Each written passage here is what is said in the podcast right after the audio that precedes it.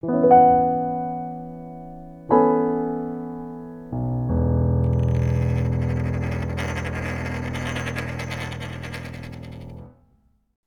Hallo, hier ist wieder defi.jetzt und zwar mit der Zusammenfassung aus dem Blockchain-Café zur Tokenisierung. Hi. Ja, hallo, hallo, Mario, du warst ja recht ruhig, während der Ralf heute recht kitschig aufgetreten war im Blockchain-Café und jetzt hat er ein anderes tolles, kitschiges Design, weil er halt seinen Hintergrund auf dem Rechner nicht gefunden hat. Willst du anfangen mit deinem Extrakt, was dir heute so noch in Erinnerung geblieben ist, Mario? Nee, Tor. Ich habe ja schon beim letzten Mal angefangen. Tor, komm, mach du mal heute den Anfang, bitte.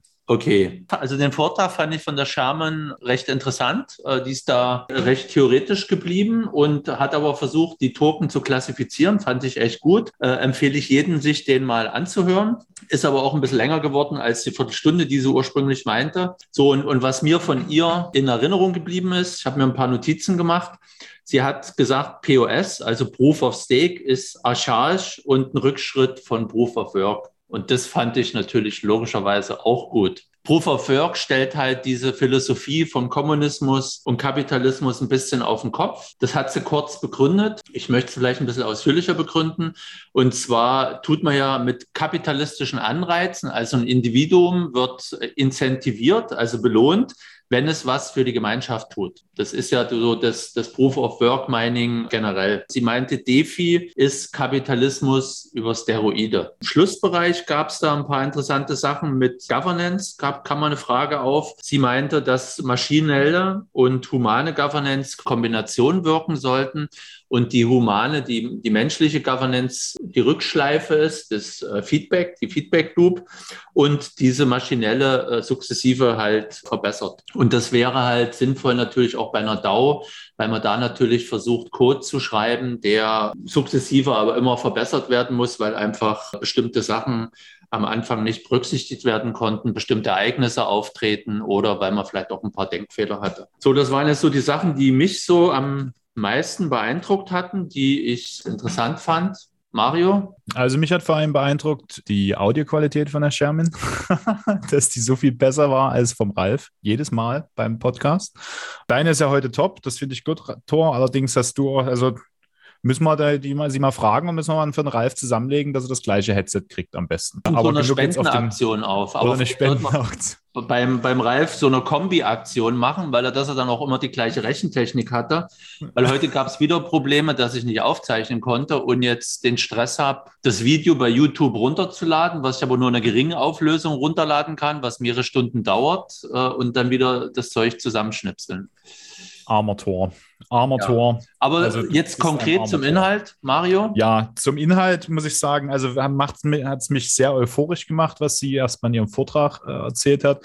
Dieses, dieses Mantra Tokenize Everything, das ist auch was, was ich mir, was ich im Prinzip auch sehe. Da kommen wir irgendwann hin, dass irgendwann alles, für alles es einen Token gibt. Sie sagte dann allerdings, dass man noch eine Wallet-Anwendung braucht, die das alles verbindet. Und da finde ich, haben wir ja eigentlich schon wenn wir auf der Ethereum, auf, auf Ethereum-Netzwerk sind oder auch auf allen EVM-kompatiblen Blockchains, hat man ja eigentlich schon, schon Wallet-Anwendungen, die alle Token in sich verbinden.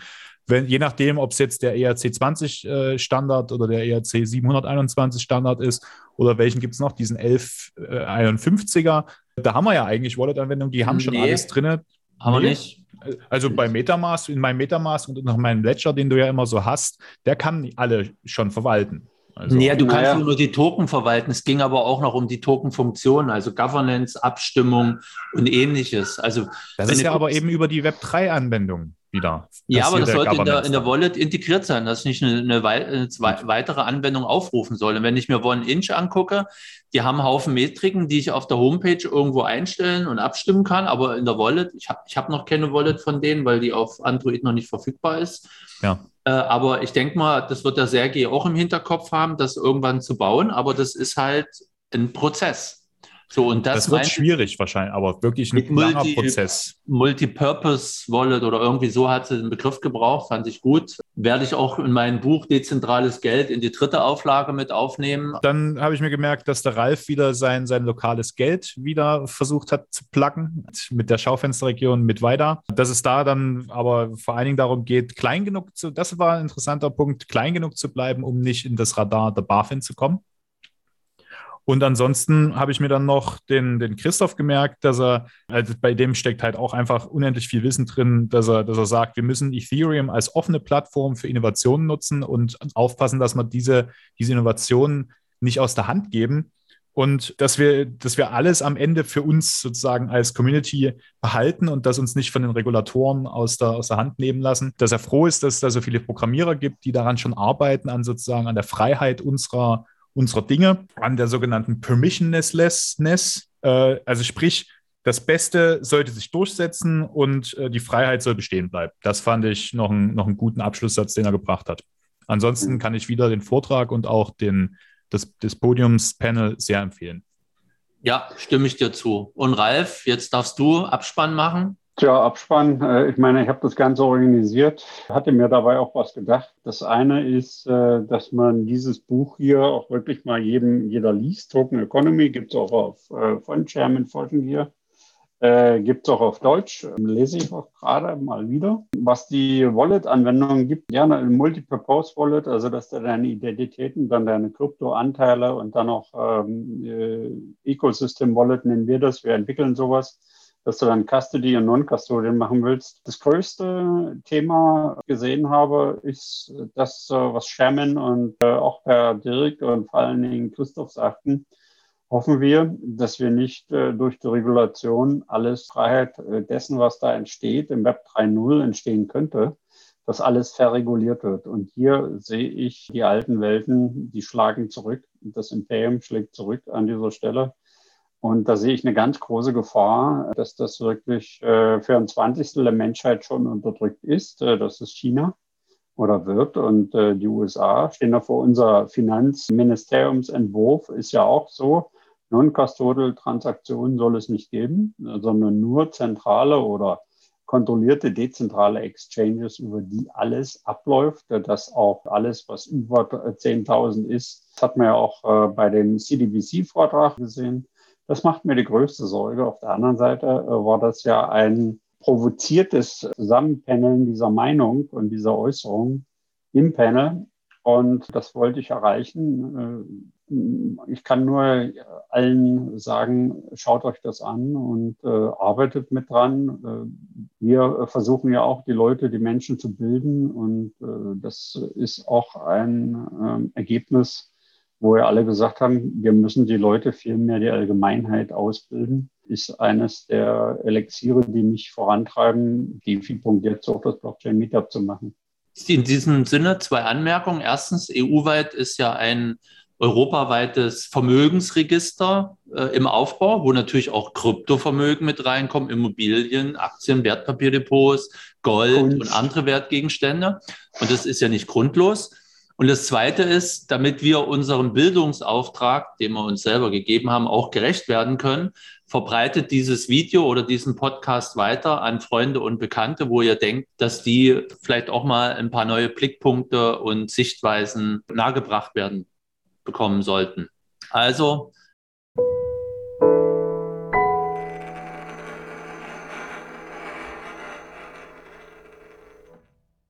Herzlich willkommen allen Gästen und ich würde sagen, wir starten äh, mit Shermin. Ja, vielen Dank für die Einladung. Was ist denn diese Token Economy, von der wir äh, zunehmend sprechen und äh, gibt es die überhaupt und wie kann man die verstehen? Wenn wir auf der nächsten Slide werden wir, glaube ich, das sehen. Vor ein paar Jahren haben alle noch von Blockchain geredet und irgendwie habe ich verstanden ähm, und äh, es manifestiert sich auch immer mehr und mehr, dass wahrscheinlich äh, der Begriff des Web 3 wirklich angebrachter ist, äh, auch wenn es äh, manchmal für Diskussionen sorgt, weil es ein Paradigmenwandel unseres Internets ist. Und ähm, im Backend äh, haben wir eine komplett neue Infrastruktur, wo wir kollaborativ Daten verwalten.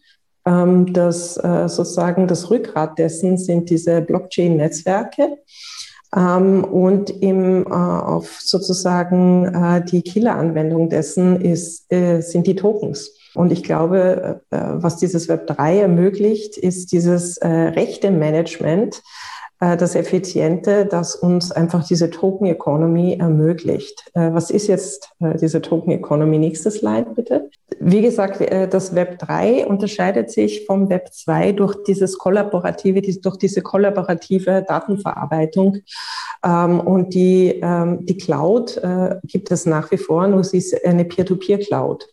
Im Hintergrund ist sozusagen, ähm, sind die Full Nodes wahrscheinlich die, äh, die, die Key-Komponente, Infras äh, Infrastrukturkomponente und die Protokolle äh, der Blockchain-Netzwerke und der anderen Web3-Netzwerke. Und im Vordergrund äh, ist es aber äh, die Wallet.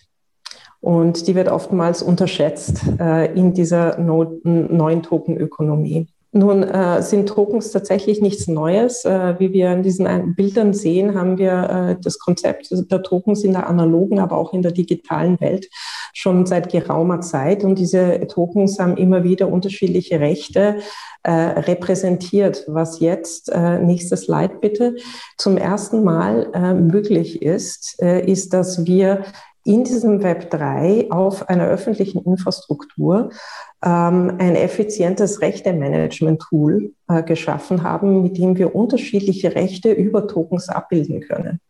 Und wir haben am Anfang war das Narrativ sehr stark über Ownership Rights, also Asset Tokens. Ähm, es hat begonnen mit Geld oder äh, eben Peer-to-Peer-Money mit, ähm, und, und mit geldähnlichen Werten. Aber wir sehen immer mehr, dass eigentlich der äh, sozusagen ähm, die Macht dieser Tokenökonomie die ist, dass ein Token sich vom anderen unterscheiden kann und ich äh, sozusagen über äh, Tokenmanagement äh, nicht nur das, äh, das äh, Besitzrecht, sondern auch Managementrechte, Zugangsrechte, aber auch Voting Rights vergeben kann. Und dafür brauche ich nicht notwendigerweise unterschiedliche Tokens, sondern das kann ich über ein Token abbilden. Und hier verschwimmen, ähm, das werden wir uns dann bald äh, nachher noch genauer anschauen, möglicherweise Konzepte werden in der Zukunft verschwimmen von Dingen, die wir heute klar trennen. Genau, also diese, diese Tokens äh, sind in, oftmals repräsentiert von Smart Contracts, die dann eben von der Peer-to-Peer-Cloud, also von einem Distributed Ledger Network äh, gemanagt werden. Und diese können diese unterschiedlichen Rechte abbilden. Und was der User halt immer braucht, äh, damit wir hier operieren können, ist eine Wallet. Und das ist halt deswegen auch diese, diese wichtige Komponente. Auch da kommen wir jetzt dann nochmal drauf zu. Nächstes Slide.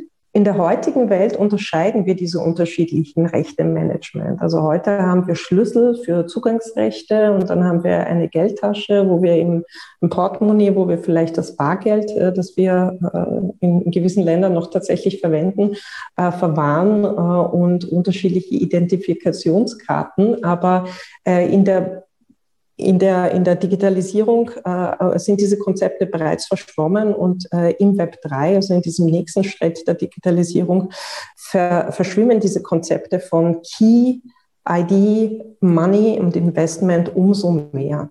Wenn wir uns jetzt anschauen, die drei, also sozusagen die unterschiedlichen Arten der Tokens, ähm, unterscheide ich gerne in diesen vier Kategorien, wobei äh, ich dann das sind Kategorien, die wir aus der heutigen Welt verstehen, aber in Zukunft wird das Ganze sowieso verschwimmen, ähm, zunehmend. Und wir sehen das jetzt schon. Also das Ganze hat begonnen mit äh, den Asset-Tokens. Und zu den Asset-Tokens gehören eben Währungen, aber Asset-Tokens äh, können eben auch alle anderen ähm, ähm, äh, sozusagen Wertgegenstände, Objekte sein, äh, aber auch Energieanteile ähm, einer Firma etc. etc. Also alles, was was heute je nach Jurisdiktion äh, definiert sich äh, der Begriff des Assets zwar unterschiedlich, ja, ähm, aber grundsätzlich alles, was heute Besitzrechte darstellt, kann tokenisiert werden, äh, ob das jetzt reale äh, Güter sind oder virtuelle Güter am Anfang haben wir sehr viel über Cryptocurrencies gesprochen, dann haben wir angefangen, über Crypto Assets zu reden. Äh, wir sind noch in dieser Eingangsphase, wo unser Fokus nach wie vor auf diesen Crypto Assets ist. Ja. Und ich bin, ich bin mir sicher, wir werden heute noch äh, wesentlich mehr darüber reden. Nur glaube ich, dass diese Crypto Assets oder im, im herkömmlichen Sinne ähm, äh, eher die, die Eingangsdroge in diese neue Tokenökonomie sind.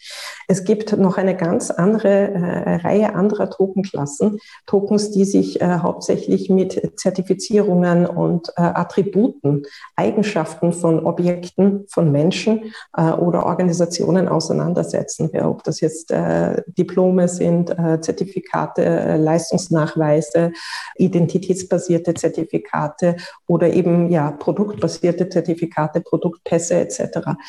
Ähm, das heißt, ich kann in Zukunft nicht nur aufgrund äh, des Phänomens von Blockchain-Netzwerken und des Web3s, aber eben, äh, eben aufgrund der Tatsache, dass wir im Internet der Dinge eigentlich jedes Gut entlang der Lieferkette zum Beispiel überprüfen können, äh, beziehungsweise äh, Industrieobjekte mit Crypto-Wallets äh, versehen können und hier auch messen können, was passiert an einer PV-Anlage, was passiert an einer anderen Produktionsanlage, was geht rein, was geht raus, unter welchen Bedingungen, an welchem Ort. Jetzt haben diese Güter, die vielleicht früher austauschbar waren, in Zukunft äh, werden sie weniger sozusagen austauschbar, weniger fungibel. Zum Beispiel eine Kilowattstunde Strom. Ja. Strom, Kilowattstunde Strom ist Kilowattstunde Strom, würden wir heute sagen. Manchmal äh, kommt das Strom mit einer Masche, wie wir in Wien sagen. Äh, dann kann ich sagen, okay, ich kaufe Ökostrom, aber eigentlich weiß ich nicht, wo dieser Ökostrom wirklich herkommt. Ja. Ich weiß, dass äh, was mein Energieprovider ein gewisses Kontingent an Ökostrom hat und das bezahle ich dann. Äh, aber ich weiß nicht wirklich, woher es kommt. Kommt es aus der Nachbarschaft oder nicht? In Zukunft, wenn wir äh, alle Industrieobjekte auch mit Wallets, Blockchain-Wallets versehen und hier eindeutige sozusagen Identitäten geben und anfangen zu messen, was an diesen Produktionsanlagen passiert, können wir plötzlich viel detailliertere Produkte anbieten es reale Objekte sind, reale Güter, äh, ob es landwirtschaftliche Produkte sind oder ob es Strom ist. Eine andere Klasse von Tokens, äh, und auch das ist fluide, sind äh, Tokens, die mir äh, sozusagen Zugang ermöglichen. Alles, was heutzutage ein Mobilitätsticket ist, äh, ob das ein Flugticket ist oder ein Zugticket, ob das jetzt eine Membership, ein Zugang ist äh, zu digitalen äh, Gütern wie, wie Medien oder, oder eben auch äh, in irgendeinem Fitnessclub oder in der Sharing Economy, äh, das sind Sachen, die ich auch über Tokens managen kann. Diese Tokens müssen aber eben keine exklusiven Tokens sein. Sie können auch äh, sozusagen Asset-Tokens können in Zukunft mit Access-Right-Tokens äh, gemischt werden. Ja. Also diese Sachen, wie gesagt, sind nicht mutually exclusive. Und ich glaube, äh, die, die vierte Klasse von Tokens ist meiner Meinung nach die interessanteste, die Incentive-Tokens. Ähm, nämlich Tokens, die designt sind, ähm, dahingehend designt sind, dass sie eine Gruppe von Leuten incentivieren, äh, ein kollektives Gut oder eine kollektive Infrastruktur zur Verfügung zu stellen oder ein kollektives Ziel zu erreichen. Und insofern ist zum Beispiel Bitcoin ein sehr, sehr gutes Beispiel dafür, dass es sowohl ein Asset-Token ist als auch ein Incentive-Token vielleicht weniger ein Credential- und Attribute-Token, weil es ein sehr einfaches Tokensystem ist. Aber es ist äh, nicht nur ein Asset, es ist nicht nur eine Währung, sondern es ist vor allem ein Incentive-Token, nämlich äh, das äh, Bitcoin sozusagen die Governance-Regeln äh, des Bitcoin Netzwerks wurden so gestrickt, dass es äh, sozusagen das Ziel des Netzwerks ist, eine kollektive ähm, Payment-Infrastruktur zu haben und äh, um dieses Ziel zu erreichen, äh, belohnt man die Netzwerkteilnehmer mit, äh, mit dem Netzwerkgeld. Ja? Und das kann ich jetzt aber nicht nur für Peer-to-Peer-Money machen oder Peer-to-Peer-Zahlungssysteme, das kann ich auch für Social-Media-Netzwerke machen, für äh, CO2-Emissionsreduktion etc. Also überall dort, wo wir sagen, wir haben ein kollektives Ziel, kann ich sagen, okay, wie können, kann ich das Individuum incentivieren, dieses kollektive Ziel zu erreichen? Und dann ist die Frage, wie messe ich, was das Individuum macht und wie generiere ich ein, ein, ein System, das angriffsresistent dieses Ziel erreicht. Und das ist bei Collective Computation etwas anderes als bei Collective, ähm, was weiß ich, CO2 Emission Reduction. Da müssen die Systeme unterschiedlich gestrickt werden und dann ist das sogenannte Token Engineering. Das heißt, wie tue ich aus äh, ökosozialer und technischer Sicht dieses Tokensystem kreieren? Diese Fragen werden dann unterschiedlich beantwortet. Aus meiner Sicht, äh, glaube ich, wird die Tokenisierung oder was heißt wird, äh, äh ist, ist die Tokenisierung des Web 3 bereits dabei, drei große Bereiche in unserer, um, unserer Gesellschaft zu revolutionieren. Das eine ist Banking and Finance. Das ist glaube ich, das naheliegendste Narrativ, vor allem über die Asset-Tokens. Ja. Und, ähm, und diese Asset-Tokens sind auch die Basis für komplexere DeFi-Produkte. Nur äh, werden wir sehen, dass das, was wir heute als Asset definieren, vielleicht äh, weiter zu definieren ist als das, was wir äh, sozusagen, wie wir es heute sehen. Tokenization will also disrupt, also wird aus, äh, auch äh, die Art, wie wir uns übers Internet organisieren oder weltweit organisieren, über diese Purpose Tokens, diese Incentive Tokens äh, ändern.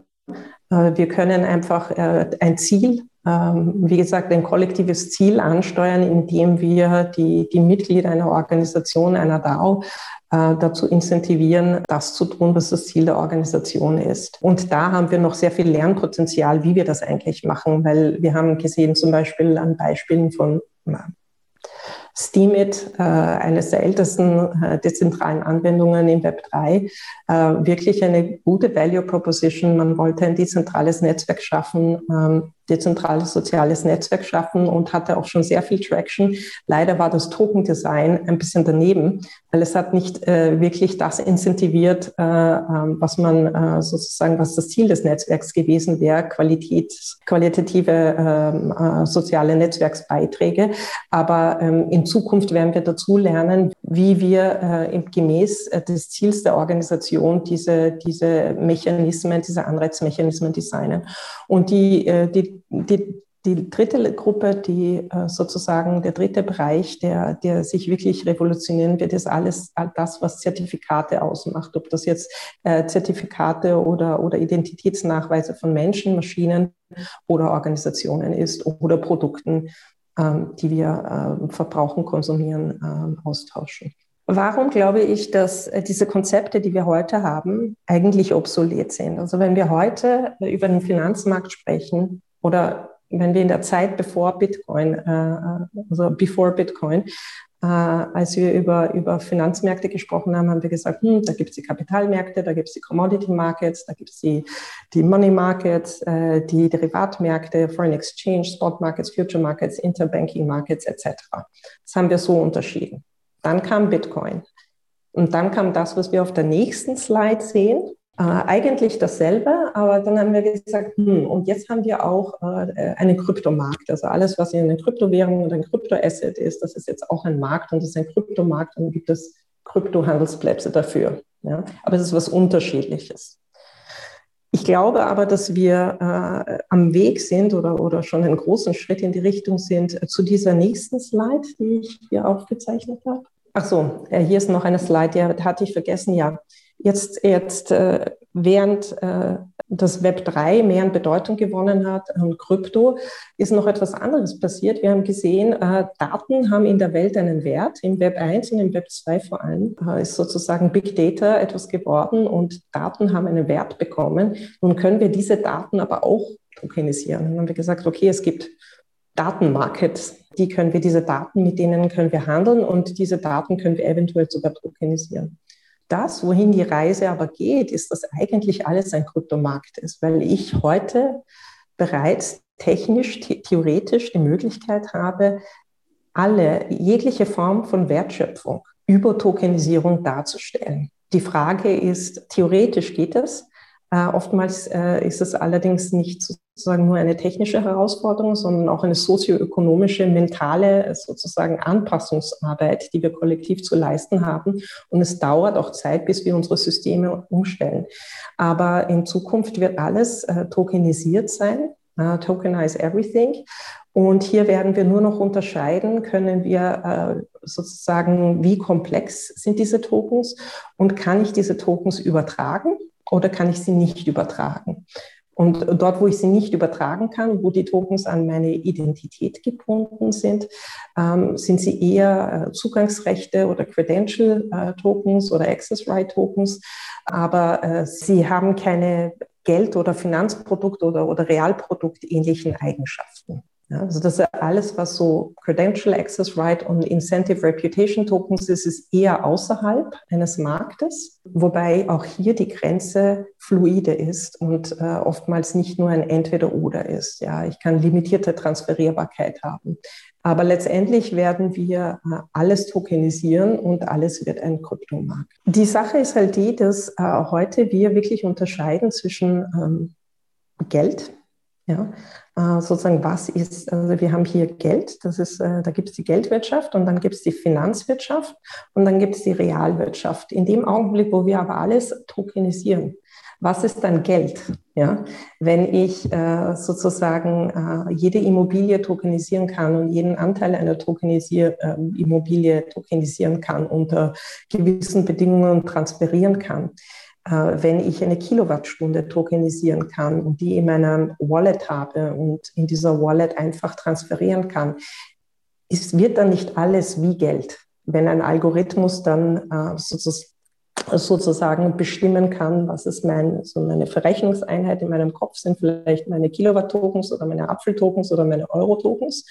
Aber letztendlich habe ich ganz, ganz viele äh, Tokens in der Wallet äh, die unterschiedliche transferierbare Güter äh, repräsentieren. Und statt dass ich jetzt wirklich äh, irgendwie ein standardisiertes Geldsystem brauche, entscheide ich mich für meine Verrechnungswährung und den Rest macht der Algorithmus und, ähm, und über Systeme wie Atomic Swaps oder andere ähm, Wallet-to-Wallet-Exchange-Systeme kann ich nun äh, meine, meine, meine, meine Rechte-Management durchführen ähm, und äh, sozusagen meine, meine Zugangsrechte, die vielleicht auch an Besitzrechte gebunden sind, ähm, äh, äh, ausüben.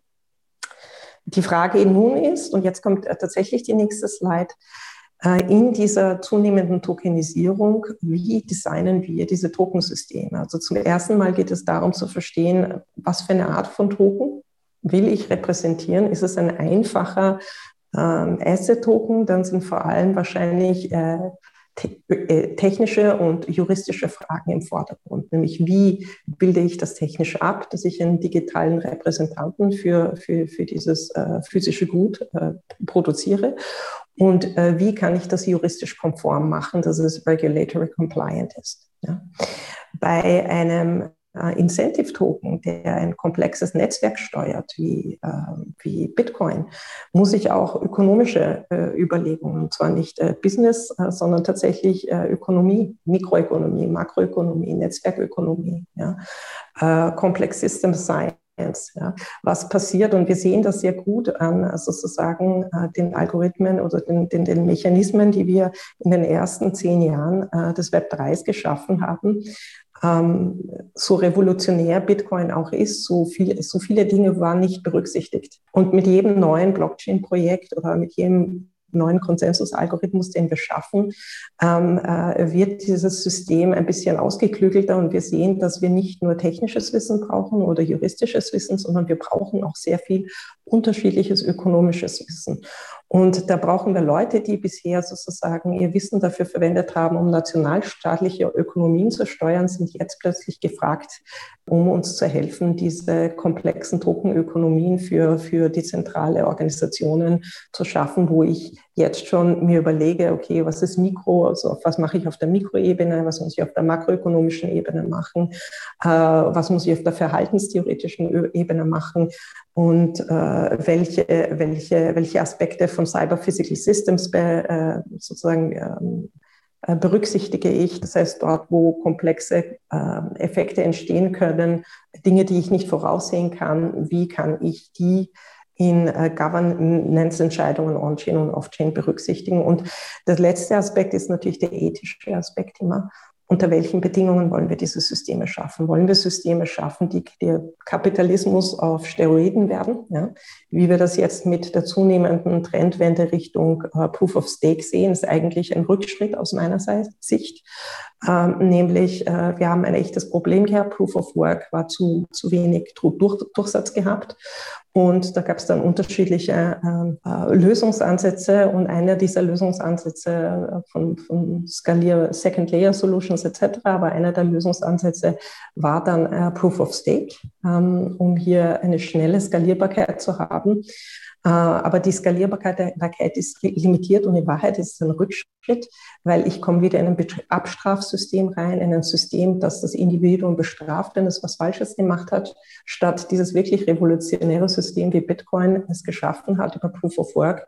Wenn du einen Wert schaffst für das gemeinsame System, diesen, und diesen Wertnachweis bringst, äh, dieses Proof of Work bringst, dann kannst du äh, Netzwerktokens verdienen. Das ist ein Win-Win sozusagen System, eine Win-Win-Ökonomie. Und das andere ist wieder so ein archaisches, du hast was falsch gemacht, wir, wir nehmen dir Geld weg, wir sperren dich ein, du darfst nicht mehr rein.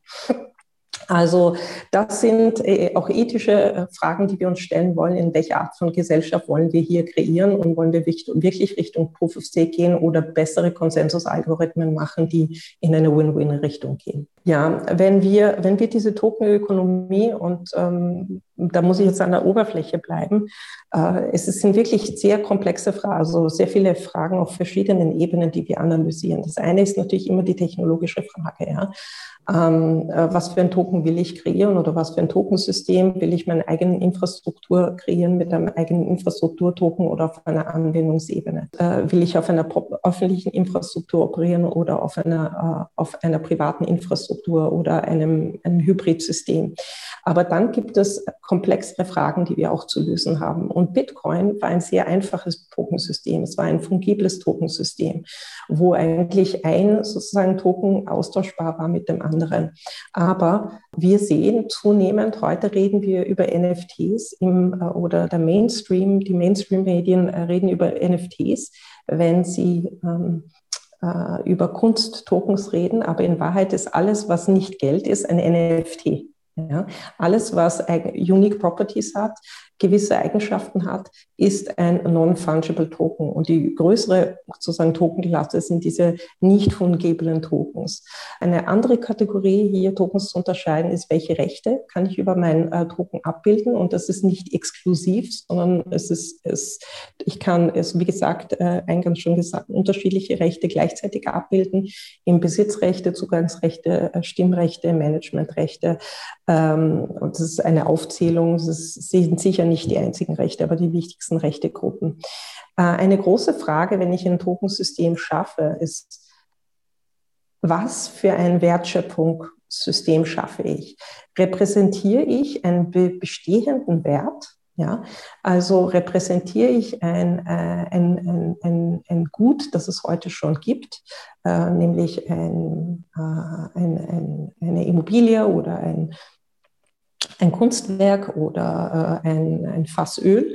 Oder äh, äh, wird diese Wertschöpfung, wie dieses Token erst über ein, ein Nachweissystem geschaffen. Also wenn ich einen Nachweis bringe, wie wir das in der Stadt Wien gemacht haben, dass äh, ich als Bürger äh, nicht mit dem Auto gefahren bin, sondern eben äh, mit dem Fahrrad gefahren bin oder zu Fuß gegangen bin, kann ich einen digitalen Nachweis darüber bringen, über meine mobile App, wie ich mich verhalten habe in meinem Mobilitätsverhalten, nämlich, ähm, ähm, dass ich mit dem Fahrrad gefahren bin. Eine App kann das tracken ähm, und auswerten. Und ich kann, und die Stadt Wien hat hier gesagt, okay, wenn du nachweist, dass du ein Kilogramm oder zehn Kilogramm CO2-Emissionen gespart hast, dann bekommst du einen Wien-Token dafür.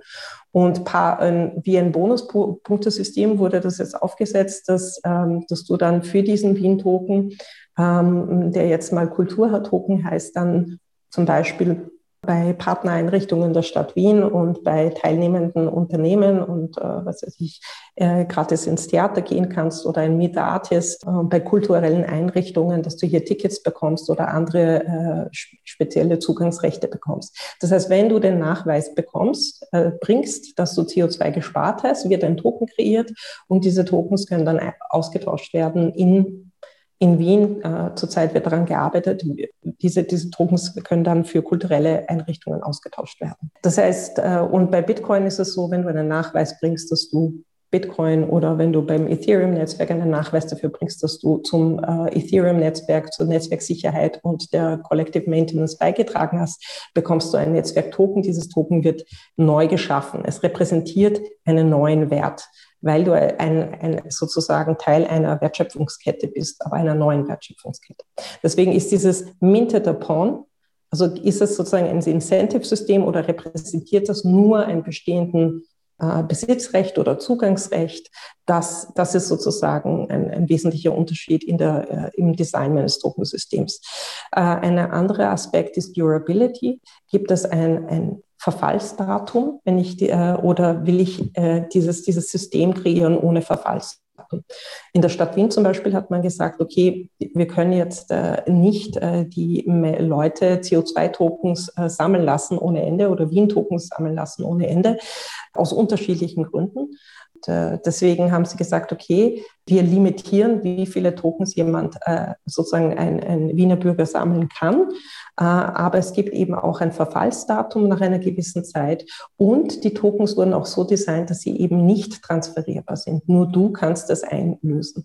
Das heißt auch Transferability, also die Übertragbarkeit von Tokens, ist etwas, über das sich das Geld oder, oder, oder Wertsysteme, Tokensysteme äh, sozusagen ein bisschen komplexer gestalten kann.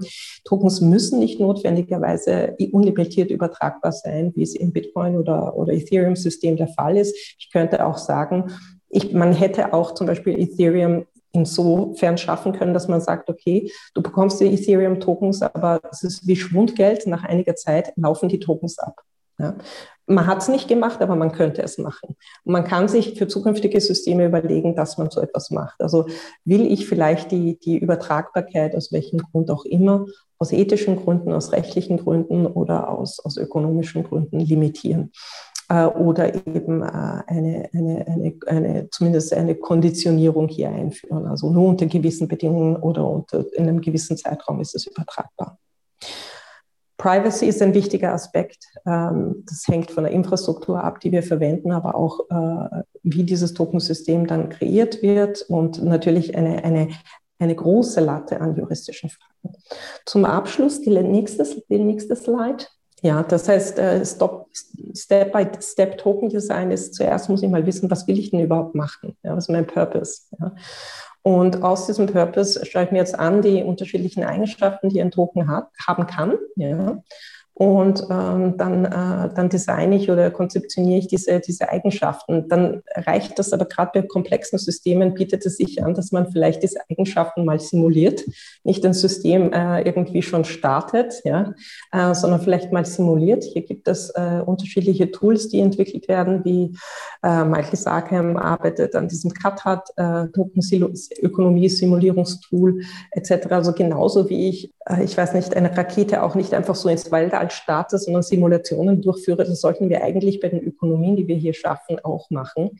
Und äh, das ist die Annahmen, die wir treffen, erstmal testen, simulieren äh, mit den dementsprechenden Tools, verfeinern, äh, aus diesen so Simulationen lernen, sie verfeinern und dann erst deployen. Ich glaube, die größte Erkenntnis in diesem letzten Jahr, die ich hatte, ist, Fungibilität ist ein fluides Konzept. Ja.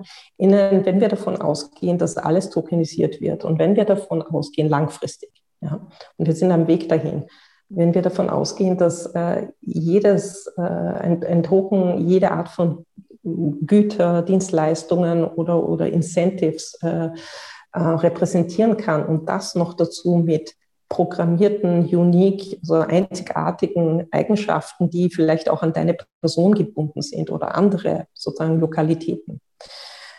Dann kann sozusagen jedes Token ein potenzielles NFT werden. Ob das jetzt eben diese Kilowattstunde ist, äh, äh, Güterdienstleistungen etc. Wir können Produktpässe erstellen und wir können komplett neue Formen von Wertschöpfung erstellen, wo, äh, wo auf Basis von Track and Trace von wer macht was, wo und wann. Ähm, da gibt es natürlich viele Privacy-Aspekte, sehr, sehr wichtig, muss man sich immer anschauen beim Design dieser Systeme.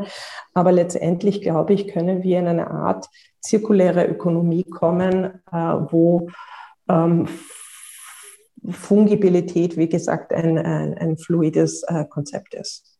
Ja, ich habe noch viel zu sagen, aber ich glaube, wir haben auch noch ein sehr spannendes Panel. Ich glaube, äh, ja, ein bisschen mehr zu meinen Überlegungen habe ich in meinem Buch geschrieben. Ich freue mich also hier als Wiederholung nur diese, diese Slide, die ich eingangs schon gezeigt habe, dass äh, über ein Token kann ich eigentlich all diese Sachen darstellen. Und oftmals brauchen wir vielleicht nicht unterschiedliche Tokens. Ja? Und äh, ich glaube, wir haben ein paar spannende Jahre vor uns, wo wir, wo wir gemeinsam herausfinden, wie wir diese Tokensysteme programmieren, äh, wie wir das sinnvoll machen können. Ja. Ja, ähm, vielen Dank. Recht vielen Dank und ähm, ich äh, komme gleich mal. Eine Frage stelle ich mal vorab. Du hast ja sehr jetzt, äh, naja, doch äh, schon überzeugend äh, eine neue Ökonomie dargestellt. Ähm, was war denn für dich eigentlich der Auslöser, dieses Buch zu schreiben, von dem du jetzt sprachst und was jetzt ja hier noch eingeblendet ist? Ja, ich glaube, einer der Auslöser war tatsächlich, und ich bin sehr froh, dass äh, Christoph hier ist, äh, die Erfahrung mit The DAO. Ja.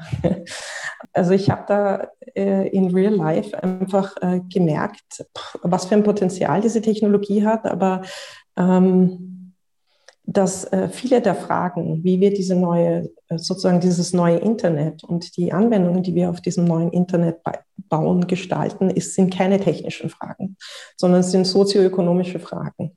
Und da gibt es sehr viel Know-how, auf das wir aufbauen können. Aber diese Leute haben wenig Ahnung äh, von Technologie. Die politischen Ökonomen, äh, Sozialwissenschaftler unterschiedlicher äh, Couleure, aber vor allem die Ökonomen ja. Äh, das Problem äh, bei der DAO habe ich gemerkt, das sind lauter Techies, sehr technikaffine Leute, die versuchen, die Welt neu zu erfinden mit einer spannenden neuen Technologie, aber die überhaupt nicht auf das Wissen zurückgreifen, das wir eigentlich haben, dieses sozioökonomische Wissen. Und ich versuche das in einem im Buch zusammenzubringen, einerseits um sozusagen das wirklich gesamte Potenzial dieser Technologie zu zeigen, in, auf eine verständliche Art und Weise und äh, in der Hoffnung äh, auch äh, technikfernes Publikum, ein technikfernes Publikum, äh, einem technikfernen Publikum diese, die Möglichkeiten äh, dieser neuen Technologie nahezubringen. Ja, Max, äh, willst du vielleicht ein paar Fragen aus dem Chat? Ähm, ich glaube, aktuell bisher sind gar nicht so wirklich viele Fragen. Ah, doch, Moment, ich muss gerade mal. Also eine Frage, die quasi von Anfang an gestellt worden ist. Eine ziemlich lange Frage vom Arno Nuem. Ich lese einfach mal kurz vor. Also wenn in Zukunft alles durch Tokens repräsentiert werden soll und jeder seine eigene Blockchain für seine eigene Domain baut, wie bringt man dann alles zusammen überhaupt technologisch?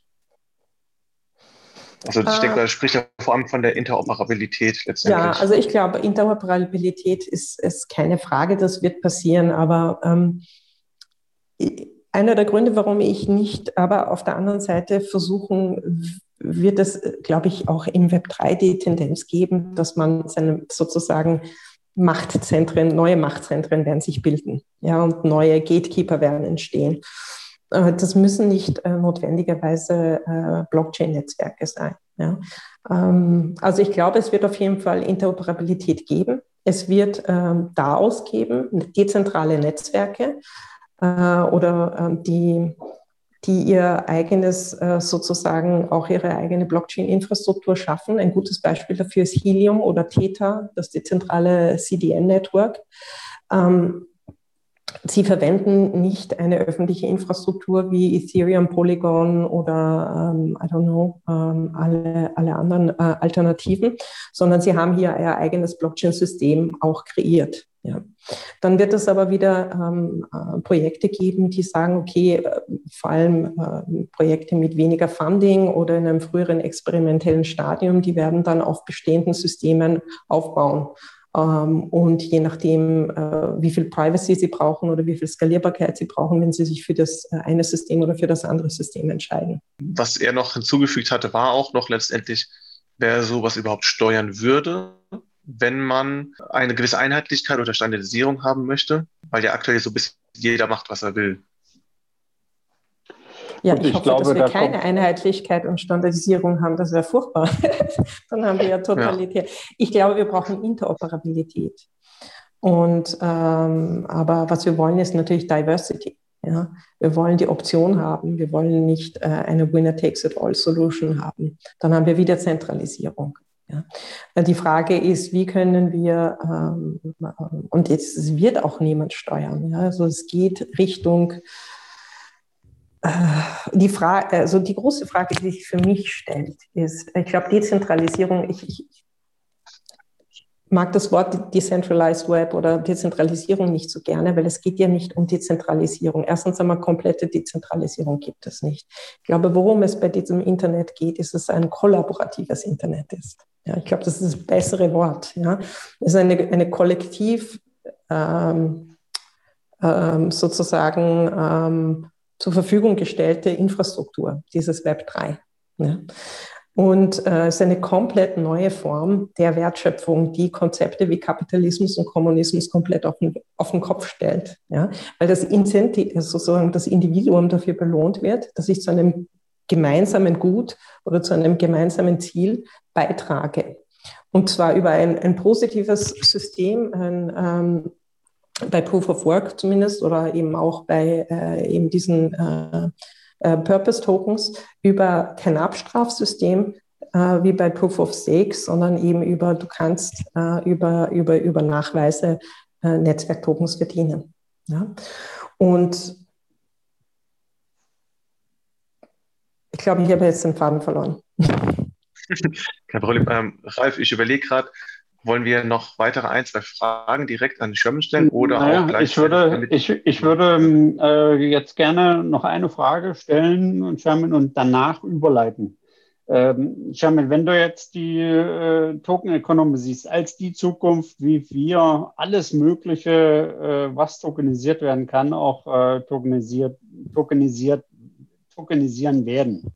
Wie lange könnte das dauern, würde das dauern und welche aus deiner Sicht äh, heutigen klassischen Finanzelemente, Finanzintermediäre äh, wird das ersetzen oder welche neuen wird es hervorbringen oder wie sieht diese ganze Tokenisierung äh, im Endergebnis aus? Leben wir dann in einer ganz anderen Gesellschaft oder wie ist da die Voraussage also, deinerseits? Das ist die, das ist natürlich die, wenn ich die Antwort dazu hätte, wäre ich jetzt schon ein sehr reicher Mensch oder wüsste ich jetzt, dass ich in Zukunft sehr reich bin.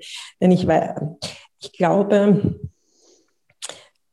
also ich glaube, dieser Tokenisierungsprozess, der wird jetzt in den nächsten drei bis fünf Jahren wird sehr, sehr viel passieren. Normalerweise hätte ich gesagt fünf bis zehn Jahre, aber so wie sich die Dinge gerade entwickeln, vielleicht auch ein bisschen ähm, äh, verstärkt durch diese Covid-Krise und äh, allen äh, Änderungen. Ich glaube, in den nächsten drei bis fünf Jahren äh, werden wir sehr eine massive Veränderung sehen. Und was wir jetzt noch nicht wissen, ist, sind, äh, was sind diese Black Swan Events? Einen Tag vor Facebook haben wir Facebook nicht vorhersehen können. Wobei wir natürlich äh, die Leute, die schon länger im Internet unterwegs waren, kan man kannte soziale Netzwerke, aber äh, auch das Konzept eines Smartphones, das war äh, vielleicht äh, das, erst als das Smartphone da war, haben wir gesehen, was können wir damit machen. Ich glaube, mit der Tokenisierung werden viele ähm, Möglichkeiten noch auf uns zukommen, aber auch Gefahren, ähm, die wir jetzt gar nicht so voraussehen können. Und eine Gefahr, ich habe es irgendwo in den Fragen gesehen, irgendwer hat das äh, mit so einem Social Credit System. Also wir müssen zum Beispiel aufpassen, dass wir nicht Richtung Social Credit System kommen. Ja. Äh, es hat aber weniger nur mit der Tokenisierung zu tun, sondern überhaupt in der digitalisierten Welt, wo man alles aufzeichnen kann, äh, muss man halt auch auf, aufpassen, wie wir mit dieser Frage zwischen ähm, kollektiven sozusagen, was ist fürs Kollektiv gut und wo schützen wir das Individuum, das ist eine ethische Frage. Ähm, das ist, äh, es werden sehr spannende Jahre, die nächsten drei bis fünf Jahre werden sehr spannend und, und richtungsweisend, ob wir Kapitalismus auf Steroiden kreieren, wie das jetzt so ein bisschen sich abzeichnet im DeFi-Bereich, oder ob wir wirklich diese Möglichkeiten der Tokenökonomie verwenden, um äh, einfach äh, zum Beispiel Green DeFi zu schaffen, wo wir sagen, okay, du bringst Nachweis über CO2-Einsparungen und das kann ein Zertifikat werden und das können komplett neue Wertschöpfungsketten werden. Es kann in verschiedene Richtungen gehen. Ja. Ich würde dann äh, vorschlagen, dass wir jetzt äh, in die Panel-Diskussion übergehen. Und äh, wir haben zu der Panel-Diskussion weitere Gäste eingeladen.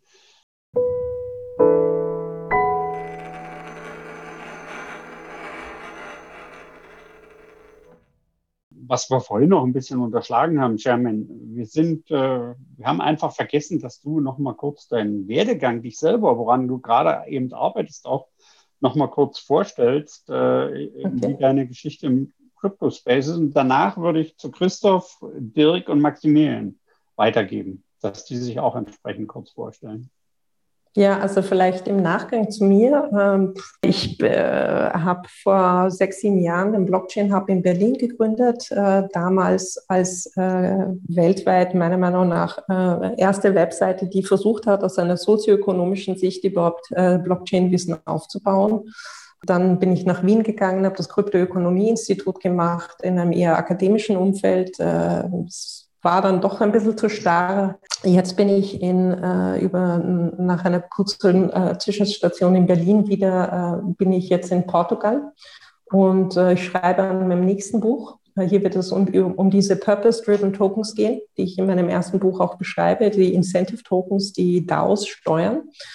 Aber danach bin ich auch gerade dabei, äh, ähm, ein, ein Stück Land zu erwerben, wo wir eine regenerative Landwirtschaft aufbauen und hier eine Art Landwirtschaft 3.0 machen, wo wir äh, sozusagen digitale Nachweise, wo wir anfangen zu messen, was machen wir, welche Art von Landwirtschaft, was passiert hier und mit diesen Daten digitale Nachweise darüber zu bringen, wie viel CO2-Emissionsreduktion hat diese Form der Landwirtschaft gebracht, wie viel Wasserbindung gibt es und da kann ich, das kann ich tokenisieren das kann ich, ähm, das kann zusätzliche ähm, sozusagen auch Einnahmensquellen in einer äh, zukünftigen nachhaltigen Landwirtschaft sein. Also eine datengetriebene Landwirtschaft, äh, das Hub, äh, das bauen wir hier gerade in Portugal auf. Christoph, herzlich willkommen. vielleicht stellst du dir auch noch mal kurz vor. Und ja, du wurdest ja schon erwähnt von Chairman im, im Kontext der DAO. Richtig. Ja, vielleicht kurz zu mir. Ich wenn man mit Blockchain anfängt, ich habe 2013 bin ich darauf gestoßen, ich war gerade dabei, meinen Doktor zu machen in theoretische Physik in Dresden. Ähm, da bin ich darauf gestoßen, mich sehr mit dem Thema beschäftigt. Dann 2014 bin ich äh, der Ethereum Foundation beigetreten als Entwickler und war der Chef-Tester gewesen, zusammen mit Vitalik Buterin, Gavin Wood, Jeffrey Wilke. War eine sehr, sehr schöne Zeit, anderthalb Jahre lang. Dann habe ich Slocket gegründet und Online-Geschichte und in dem Zuge damals die DAO. Und Sherman war damals eigentlich die erste weibliche Kur Kuratorin, einer von denen, ich glaube, zwölf waren es gewesen, damals bei der DAO hat ganz aktiv mitgemacht. Es war ganz toll. Wir wissen natürlich, die Geschichte von der DAO brauche ich nicht nochmal komplett erzählen, die kennt die meisten hoffentlich. Also am Anfang sehr erfolgreich, dann durch einen Smart Contract Bug ähm, gescheitert und hat dazu geführt, dass Ethereum ein Hardfork in sich gehabt hat. Wir haben danach weiter das Locket aufgebaut, wo ich äh, viele Richtung IoT gemacht habe, viele Projekte in Deutschland. Das Locket haben wir 2019 verkauft. Ich bin jetzt seit zwei Monaten auch raus aus der Geschäftsführung und bin gerade auf der, beim Aufbau meines nächsten Projektes. Darüber sprechen wir später mal. Und genieße gerade die Zeit mit meiner Familie, meinen sieben Kindern. Und ja, ganz toll. So, auch mal schön, ein bisschen ausspannen. Mein quasi halbes Jahr Sabbatical und dann im Januar geht es weiter. So, das vielleicht kurz zu mir. Ja, danke. Äh, vielleicht, Max, machst du jetzt mal weiter mit der Vorstellung. Genau, da haben wir nämlich auch jemanden aus unseren eigenen Reihen, nämlich äh, mit dem Dirk, auch ein Mitglied von BlockLab Stuttgart, aber auch gleichzeitig äh, einer von zwei der DeFi-Buddies, die auf Medium unterschiedliche Artikel über DeFi, aber auch CeFi sozusagen veröffentlichen. Und am besten, Dirk, stellst du quasi dich nochmal selbst kurz vor. Willkommen, dass du da bist. Ja, vielen Dank für die Einladung und schönen guten Abend auf meiner Seite. Ja, mein Name ist der Kovinus, ähm, hauptberuflich äh, seit 20 Jahren fast äh, in der Finanzbranche, von daher in der Branche die Sherman als eine der natürlichen äh, Ansatzpunkte äh, für äh, das ganze Web3 oder DLT-Tokenisierungsthema sieht. Ähm, und äh, nebenberuflich oder in der Freizeit eben sehr viel in der und dort seit ähm, jetzt über drei Jahren, vier Jahren ähm, hauptberuflich mit dem Thema Tokenisierung äh, mich beschäftigend. Ähm, daneben aber auch, äh, wie Max gerade schon gesagt hat, im Bloglab Stuttgart aktiv, schreibe ein bisschen was über DeFi und SeFi. Äh, bin auch ähm, Sherman in der Berliner Token Engineering äh, Community, so, sofern es die Zeit noch zulässt, ein bisschen unterwegs. Äh, das heißt, das Thema allgemein Token Design, Token Engineering, ähm, ja, das ist was, wo ich auch fest dran glaube, dass äh, das ganz viele Dinge verändern wird, ganz viele Branchen. Ähm, zu welchem Grad, darüber können wir gerne nachher dann diskutieren ähm, und freue mich äh, auf die weitere Diskussion. Ja, und äh, wir haben auch jemanden eingeladen, äh, Maximilian Brockner, Executive Director der ITSA, wo es äh, ja, äh, darum auch um die äh, Klassifizierung von Token, Token, vielleicht auch Token Economy geht. Maximilian, stell dich mal kurz doch mal vor und was macht die ITSA? Ja, sehr gerne. Auch von mir danke für die Einladung.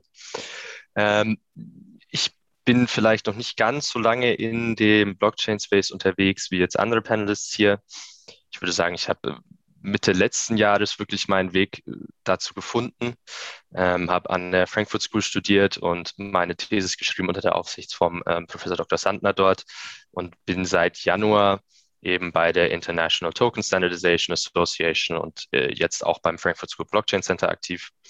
Ähm, und wir befassen uns eben größtenteils damit, Tokens zu klassifizieren und eindeutig zu identifizieren, ähm, also vielleicht wichtig zu sagen, wir wollen nicht die Tokens an sich standardisieren, sondern wir wollen einfach äh, ein standardisiertes Framework haben oder eine Linse, durch die wir den Markt ähm, einheitlich betrachten können.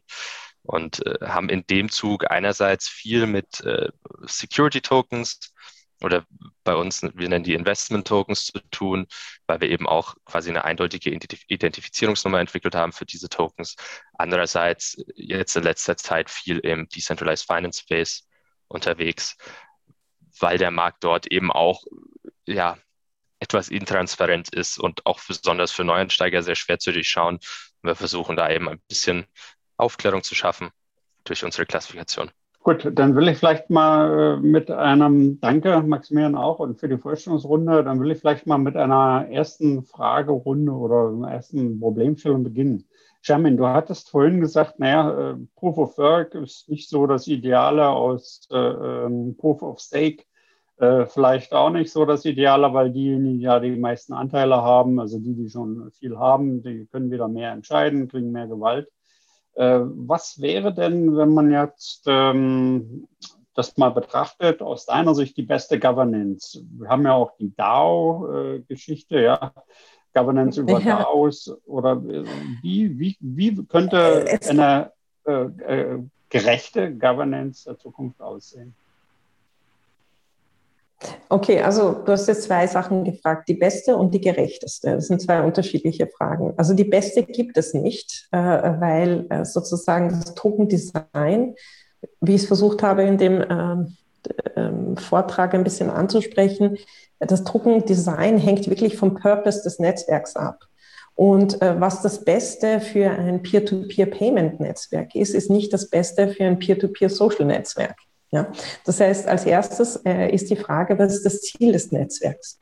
Dann muss ich mir die Frage stellen, was sind die Werte des Netzwerks? Und das ist eine menschliche Frage. Ja? Wollen wir ein kapitalistisches System kreieren? Wollen wir ein ähm, ein sozialistisches oder ein, ein, ein, ein, System kreieren, wo es, äh, sozusagen langfristig auch ähm, ähm, Einkommensgerechtigkeit, sagen wir mal so, geben könnte. Ja?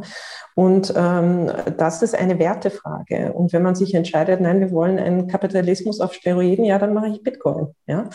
Ähm, und, und obwohl Bitcoin super, super, äh, bin ein Riesenfan. Dieses Proof of Work war so ein Fast Forward in der Koordinationskultur über das Internet. Aber es hat sehr viele ökonomische Aspekte, verhaltensökonomische und ökonomische Aspekte einfach ausgelassen. Ja. Und da können wir zum Beispiel schauen, wie können wir ein besseres Proof of Work machen. Ja. Ich glaube, Proof of Stake ist ein Fehler. Ähm, das habe ich eh vorhin schon erklärt. Aber äh, wie gesagt, das Beste gibt es nicht, sondern das Beste hängt vom Purpose ab. Ja, was für ein System will ich kreieren? Das braucht einen anderen, unterschiedlichen Anreizmechanismus. Und dann sind die Leute, die das Ganze starten, äh, haben gewisse Wertvorstellungen. Ähm, und das Gute aber in der digitalen Welt ist, ist es kein Entweder-Oder. Ja? Äh, in der realen Welt bin ich entweder Staatsbürgerin von Österreich oder von Deutschland. Ja? Ich muss mich entscheiden, wo ich lebe. In der digitalen Welt kann ich sagen, ich gehe da rein und wenn es mir nicht passt, dann gehe ich da wieder raus. Ja? Ähm, das heißt, äh, es, es, es, wird ein, äh, davon abhängen, was der Konsens in der Community ist, wie man, was das Beste hier auch ist. Ja? Nur ich glaube, wie gesagt, es gibt äh, wahrscheinlich ausgeklügeltere, ähm, äh, was mir sehr gut gefällt, äh, gefällt, ist das Beispiel vom Helium-Netzwerk, dieses äh, Peer-to-Peer-Telekommunikations-LoRaWAN-Netzwerk. die haben äh, Proof of, ähm, die haben das jetzt wieder geändert. Ich muss mir äh, das neueste Up Update anschauen. Aber letztendlich bringst du ein Proof of Coverage.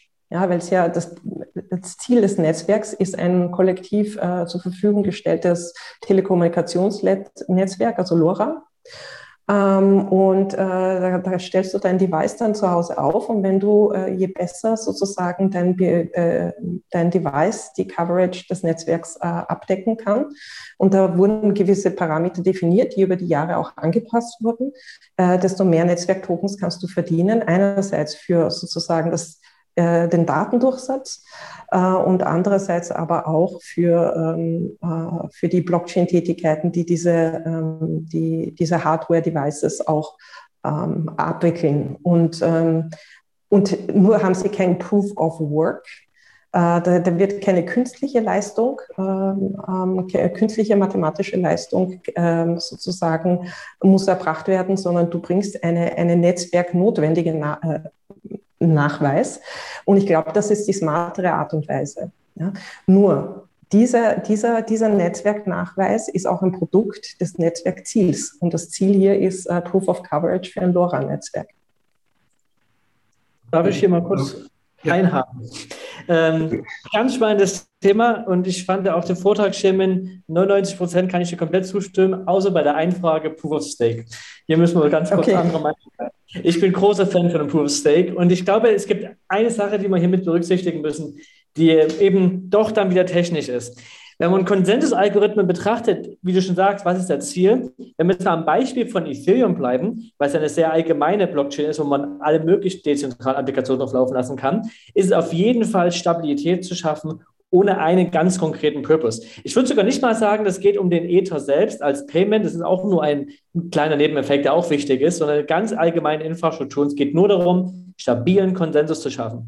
Und ja, ich habe mich damals tatsächlich 2015, 16 sehr viel mit Konsensusmechanismen beschäftigt und da gab es auch Proof of Disk Space, wo es darum ging, Festplattenspeicher, weil es gab dann auch Richtung Filecoin, IPF und Swarm damals, war eine Überlegung, Swarm braucht man viel Daten und können wir nicht das nutzen. Das sind alles nette Ideen und auch viele Sachen auch sehr, sehr gut, aber technisch extrem schwierig, weil ähm, es muss nun mal was ganz, ganz Einfaches sein, was man nicht leicht vortäuschen kann, dass, dass man es hat. Und bei all diesen Systemen letztendlich gab es immer wieder Probleme zu sagen, kann ich vortäuschen, mehr Speicher zu haben, als ich wirklich habe? Ist das wirklich sicher? Und, und of Work von Bitcoin war einfach so schön einfach. Das ist auch der Hauptgrund, warum es erfolgreich ist. Einfach nur ein Hash bauen und das kann man nicht einfach faken man braucht mehr Leistung. Ja, man kann bessere GPUs waren es am Anfang, dann FPGAs, dann waren es ASICs. Man kann einfach dort mehr Performance rausholen, aber es war einfach nicht zu faken. Und deshalb hat Ethereum auch mit Proof of Work angefangen, obwohl wir alle wussten, es ist das klimaschädlich und es muss besser gehen.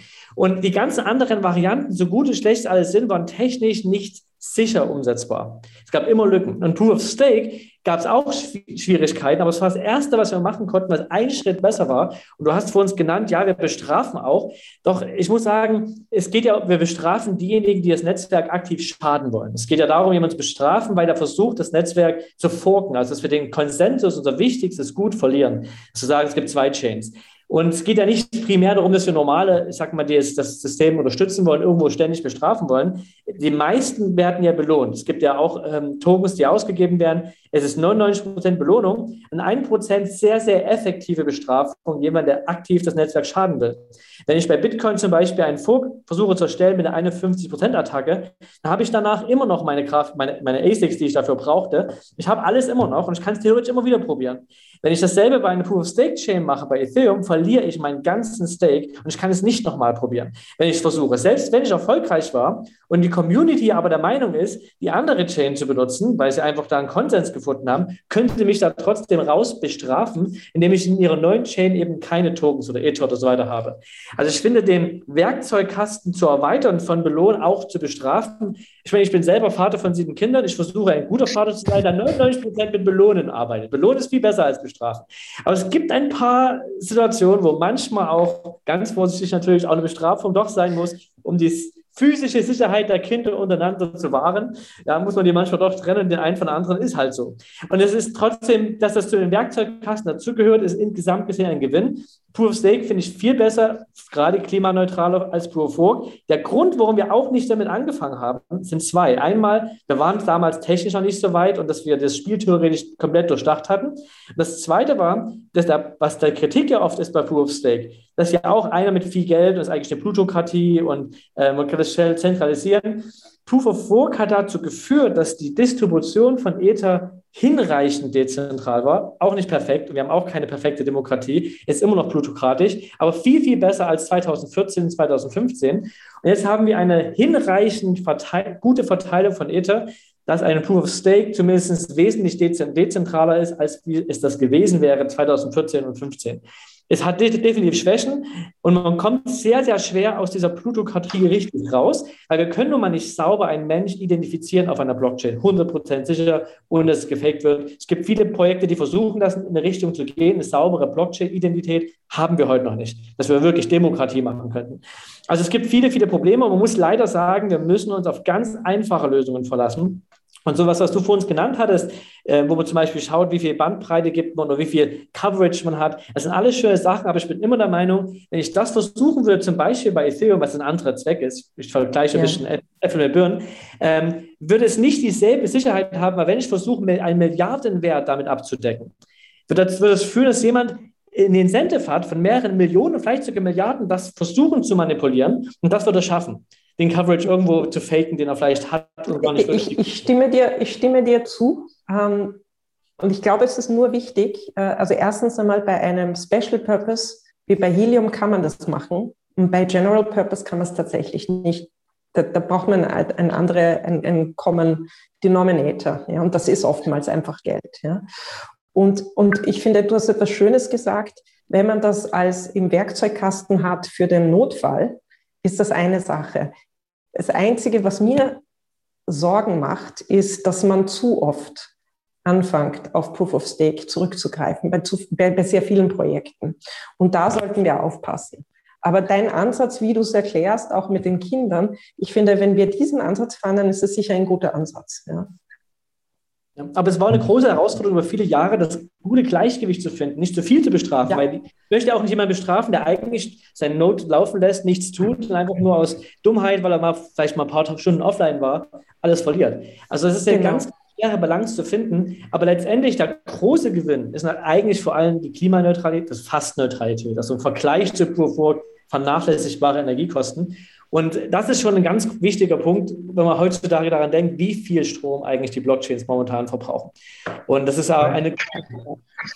Ich glaube, Dirk hatte auch noch eine Anmerkung dazu, quasi, ja. Wobei, wo, ja, wobei ähm, meiner Erfahrung äh, nach gefühlt 98 Prozent der Token-Projekte ähm, sich auf diese Frage ja erstmal gar nicht stellen. Das heißt, sie setzen ja im Zweifel Sparendes aus, weil sie auf bestehende äh, native Blockchains einfach aufsetzen äh, und kommen dann eben von dem Punkt, okay, was ist für mich die Governance? Und äh, blenden diesen Aspekt der Governance aus und bauen quasi ja darauf einfach auf bestehenden ihre Dinge aus und kommen aber in der Regel ähm, ja einfach mit der Idee, sie wollen einen Token machen. Und genau das, was Sherman äh, auch aufgezeigt hat, dass ein Token muss natürlich funktionieren, aber er muss in einem Ökosystem, in einer Ökonomie funktionieren. Äh, Flüsse müssen äh, funktionieren, quantitativ und qualitativ dass dieser Aufbau von dem kommend, was brauche ich für meinen Purpose, was ist die Funktionalität, die ich brauche. Und im Zweifel entscheide ich noch nicht mal am Anfang der, des Weges,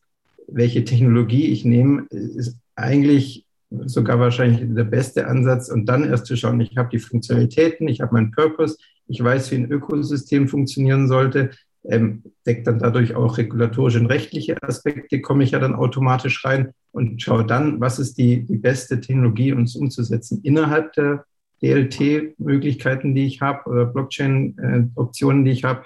Oder man muss auch fairerweise sagen, ganz viele Projekte muss man halt auch fragen, also Sherman, du sagst, es wird alles tokenisiert, da bin ich eben nicht so ganz äh, dabei, weil bei manchen Projekten muss man halt wirklich, oder bei vielen ist es einfach Token, weil es halt gerade sexy ist und weil wahrscheinlich jeder gerade halt wieder äh, bei den Investoren oder die Investoren da auch äh, äh, Schlange stehen.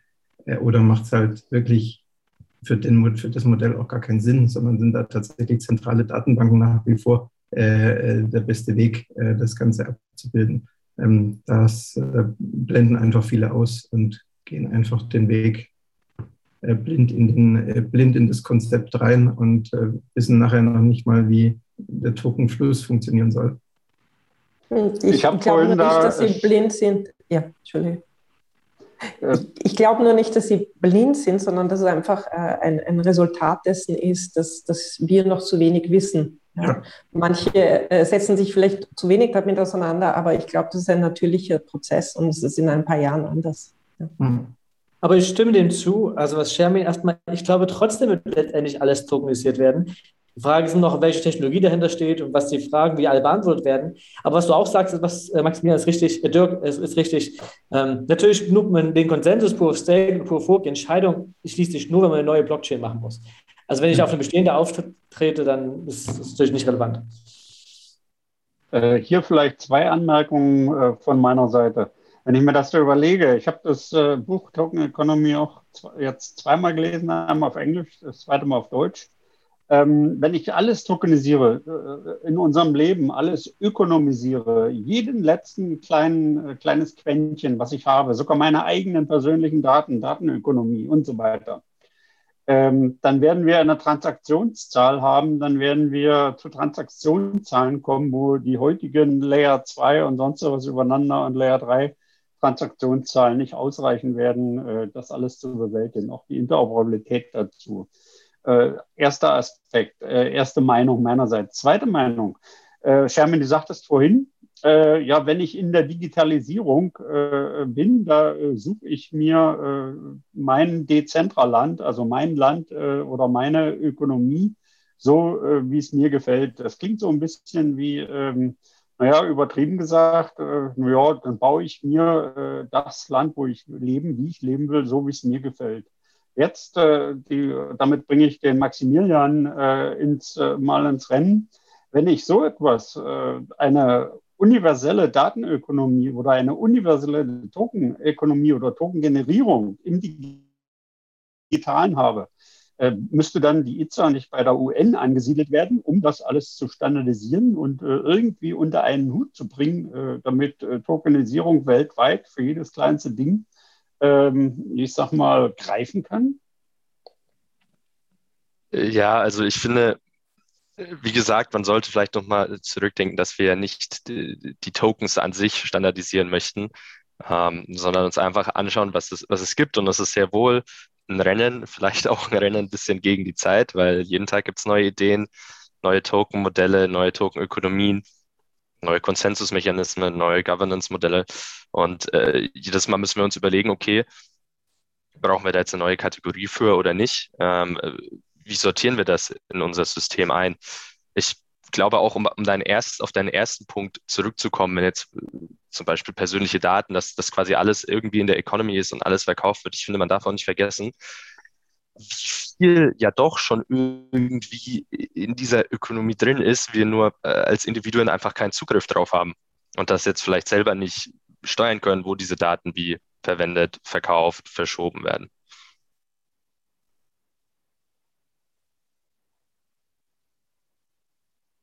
Ja, ich finde, ich sehe das auch so. Ich kann dem nur zustimmen.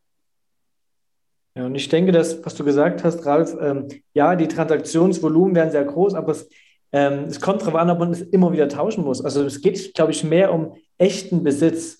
Also sind die, da die Token eben die Zugangsrechte oder ob das meine Daten sind oder was anderes, dass sie mir wirklich selber gehören und dass ich sie ohne einen Mittelmann, also non-custodial, selber halten kann über meinen Private Key. Das ist, glaube ich, der fundamentale Shift. Ob ich jetzt jeden Tag mein Hausbesitzer wechseln muss oder meine Daten jede Sekunde verkaufen muss, das sind jetzt vielleicht Micro-Transaction-Modelle, vielleicht gibt es da irgendwas, aber das ist, glaube ich, nicht das Herzstück dieser ganzen Token-Modelle. Das Herzstück geht, glaube ich, wirklich darum, dass man A, diese, diesen Spielraum hat, wie man den Token genau gestaltet und dass es tatsächlich möglich ist, dass der Endnutzer direkt den Besitz hat über den Private Key und entscheiden kann, wie oft er was und wie damit macht. Und das ist eben heute nicht wirklich der Fall, weil ich meine Daten nicht richtig besitze in dieser Web 2-Ökonomie. Und eben auch andere Dinge und Zugriffsrechte, meine, selbst Tickets sind letztendlich nur Gutscheine, aber jemand anderes muss mich da reinlassen. Wenn mein Token, das wahre Ticket, das mit cleveren IoT-Geräten mich wirklich direkt reinlassen kann, das ist der wahre Besitz des Zutrittsrechts, das ist eigentlich dieser, dieser wirkliche Shift. Ja.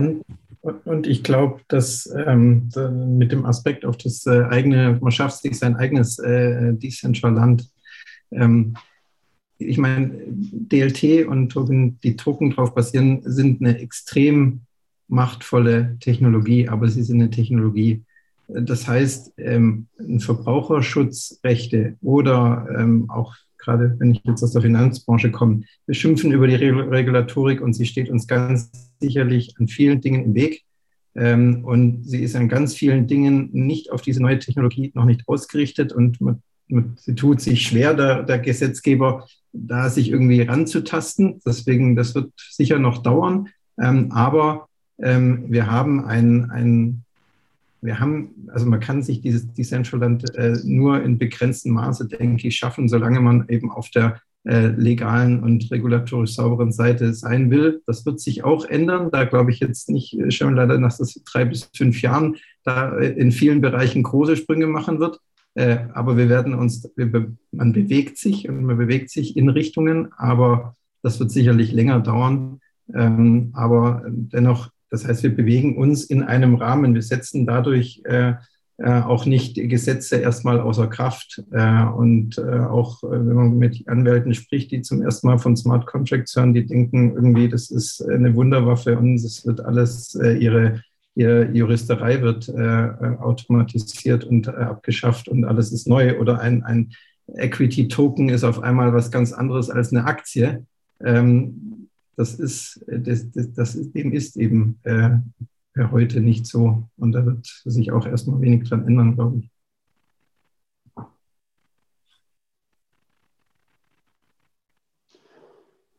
Okay, Max, du hattest noch ein paar Fragen oder Ideen. So, was sozusagen eine Frage ist, um das bisschen auch die Problematiken zu fokussieren, ähm, würde mich mal interessieren, sozusagen auch Frage an jeden Panel-Teilnehmer. Was sind jetzt denn noch überhaupt die aktuellen Höhen und Herausforderungen und die Probleme, die jetzt wirklich in nächster Zeit angegangen werden müssen? Ähm, ich meine, wir haben jetzt ja schon einige Problematiken gehört von technischer Seite aus. Was ist der beste Konsensusverfahren? Aber jetzt haben wir quasi ja viele Panel-Teilnehmer aus unterschiedlichen Bereichen, um vielleicht auch einen Weg zu finden, wie man eine Tokenisierung ähm, gemeinsam gestalten kann. Und was sind da eurer Meinung nach sozusagen so die, die größten Herausforderungen, die, die bewältigt werden müssen? Also vielleicht, genau, Sherman, du kannst vielleicht als erstes da und dann können wir auch drei um, gerne Reihe umgehen von, ja. Ähm, also ich glaube, wir haben unterschiedliche Herausforderungen. Äh, das eine ist Bildung, ja, Wissen und Bildung. Dazu trägt natürlich diese Meetups, äh, tragen viel dazu bei, ähm, also wenn wir nicht genug Leute haben, die verstehen, was wir mit diesen Systemen machen können, dann äh, bringen uns diese Systeme nicht oder dann äh, wird das auch Ungleichheiten erzeugen zwischen denen, die wissen, wie sie Tokensysteme bauen und davon profitieren äh, einseitig. Äh, das heißt, ich glaube, äh, eine Sache, die wir brauchen, ist auf jeden Fall dieses äh, Wissen zu verbreiten. Was ist die Technologie? Was kann sie? Wie können wir sie nützen? Ja? Und worauf müssen wir auch in der technischen und ökonomischen Entwicklung achten, damit es nicht äh, Gesellschaftsdynamiken ergibt, die wir vielleicht nicht wollen. Ja? Ähm, das ist das Wichtige. Ich glaube, wir haben zwei Bottlenecks, äh, infrastrukturmäßig. Äh, Im Backend ist es, sind das die Full Nodes. Wir haben Blockchain-Netzwerke, die ganz zu wenige Full Nodes haben mit allen Daten. Da können wir nicht von Dezentralisierung reden. Ethereum ist ein Beispiel. Ähm, und ähm, äh, Full Node ist ein Bottleneck und, und äh, Wallets sind ein Bottleneck. Also wir werden sicher nicht in eine, das, äh, das volle Potenzial von von der Tokenökonomie ausschöpfen, solange wir Wallets haben, die nur Asset-Tokens haben, machen und dann auch nur eine bestimmte Klasse von Asset-Tokens und dann Wallets machen, die nur Identity machen. Also in dem Augenblick, wo wir eine Wallet haben, eine Multipurpose-Wallet, ja, ähm, wo, wo wir unterschiedliche Tokensysteme darüber abbilden können, wo ich meine Credentials darüber managen kann, wo ich meinen gesamten Browserverlauf wie bei BET darüber managen kann ähm, und äh, gleichzeitig aber auch hier meine, äh, meine äh, sozusagen Cryptocurrencies oder Cryptoassets äh, spenden oder traden kann, dann kommen wir wirklich äh, in, in das volle Potenzial der Tokenökonomie. Da sind wir nicht. Ich glaube, es wird spannend. Ähm, mit diesen CBDCs, äh, weil was bedeutet CBDC, auch wenn jetzt viele Zentralbanken ähm, äh, extrem konservativ zurzeit sind, aber irgendwann kommt der CBDC. Und dann, äh, wenn das äh, eine an, also wenn das nicht nur irgendeine Servertechnologie ist, sondern äh, irgendeine Art von Distributed Ledger, dann brauchen die auch eine Wallet. Und in dem Augenblick, und dann hat aber jeder eine Wallet, jeder Staatsbürger eine Wallet. Ja. Das könnte sehr interessant werden. Nur glaube ich, dass äh, wir wissen nicht, was dieser Black Swan Event ist. Ist der Black Swan Event ein CBDC mit einer offenen Wallet, wo Leute Dinge reinprogrammieren können? Ja? Oder ist der CBDC irgendein ein, ein, ein äh, oder ist das Black Swan Event irgendeine Private Wallet? Ja? Aber Bottlenecks sind die Wallets. Und das eine sind die Wallet der Menschen und das andere sind aber die Wallets der Maschinen. Ja? Ähm, und äh, solange nicht äh, alle Maschinen oder entlang der Lieferkette ähm, äh, die Objekte mit einem Crypto Accelerator versehen werden, werden wir viele dieser äh, Beispiele nicht äh, umsetzen können. Also. Wallet ist key. Genau, also Sebastian Rietz hebt zwar gerade die Hand, ich würde aber erstmal noch quasi die, die Panelrunde durchgehen und dann quasi kannst du auch eine Frage auch über das Mikrofon stellen. Ähm, jetzt mal quasi, du hast ja dann auch, Sherman, so relativ viele Ebenen ja auch insofern auch angesprochen. Ähm, Dirk, was meinst du sozusagen, wenn man sich auch unterschiedliche Ebenen anschaut bei der Tokenisierung von der technischen Seite, funktionellen Ökosystem oder auch regulatorisch? Da haben wir sozusagen auch einmal mit dem Christoph sozusagen diese technische Seite abgedeckt ähm, bei der Ebene von unterschiedlichen Tokenisierungsmodellen. und später können wir gleich auch darauf äh, auf Maximilian zurückkommen, wenn es eher so Richtung Regulatorik oder Legal geht. Aber was meinst du quasi, Dirk, wenn wir uns unterschiedliche Ebenen der Tokenisierung anschauen, wo siehst du da so Herausforderungen oder was, was sind deine Anmerkungen dazu? Also zunächst mal äh, pflichte ich äh, Sherman kompl komplett bei. Ähm, Bildung, also in allen Bereichen, also Richtung äh, natürlich Gesetzgeber, kommen wir gleich auch nochmal drauf, Regulator, ähm, aber auch in die Unternehmen rein. Also ähm, beispielsweise, wenn wir mit Konzernen sprechen und dann kommt aus Compliance, Finanzabteilung der Punkt, wie können wir, wenn wir ein Token-Projekt machen, garantieren, dass nicht einer der Node-Betreiber irgendwie äh, äh, ja, äh, kriminell ist, äh, dann wollen sie das nicht machen.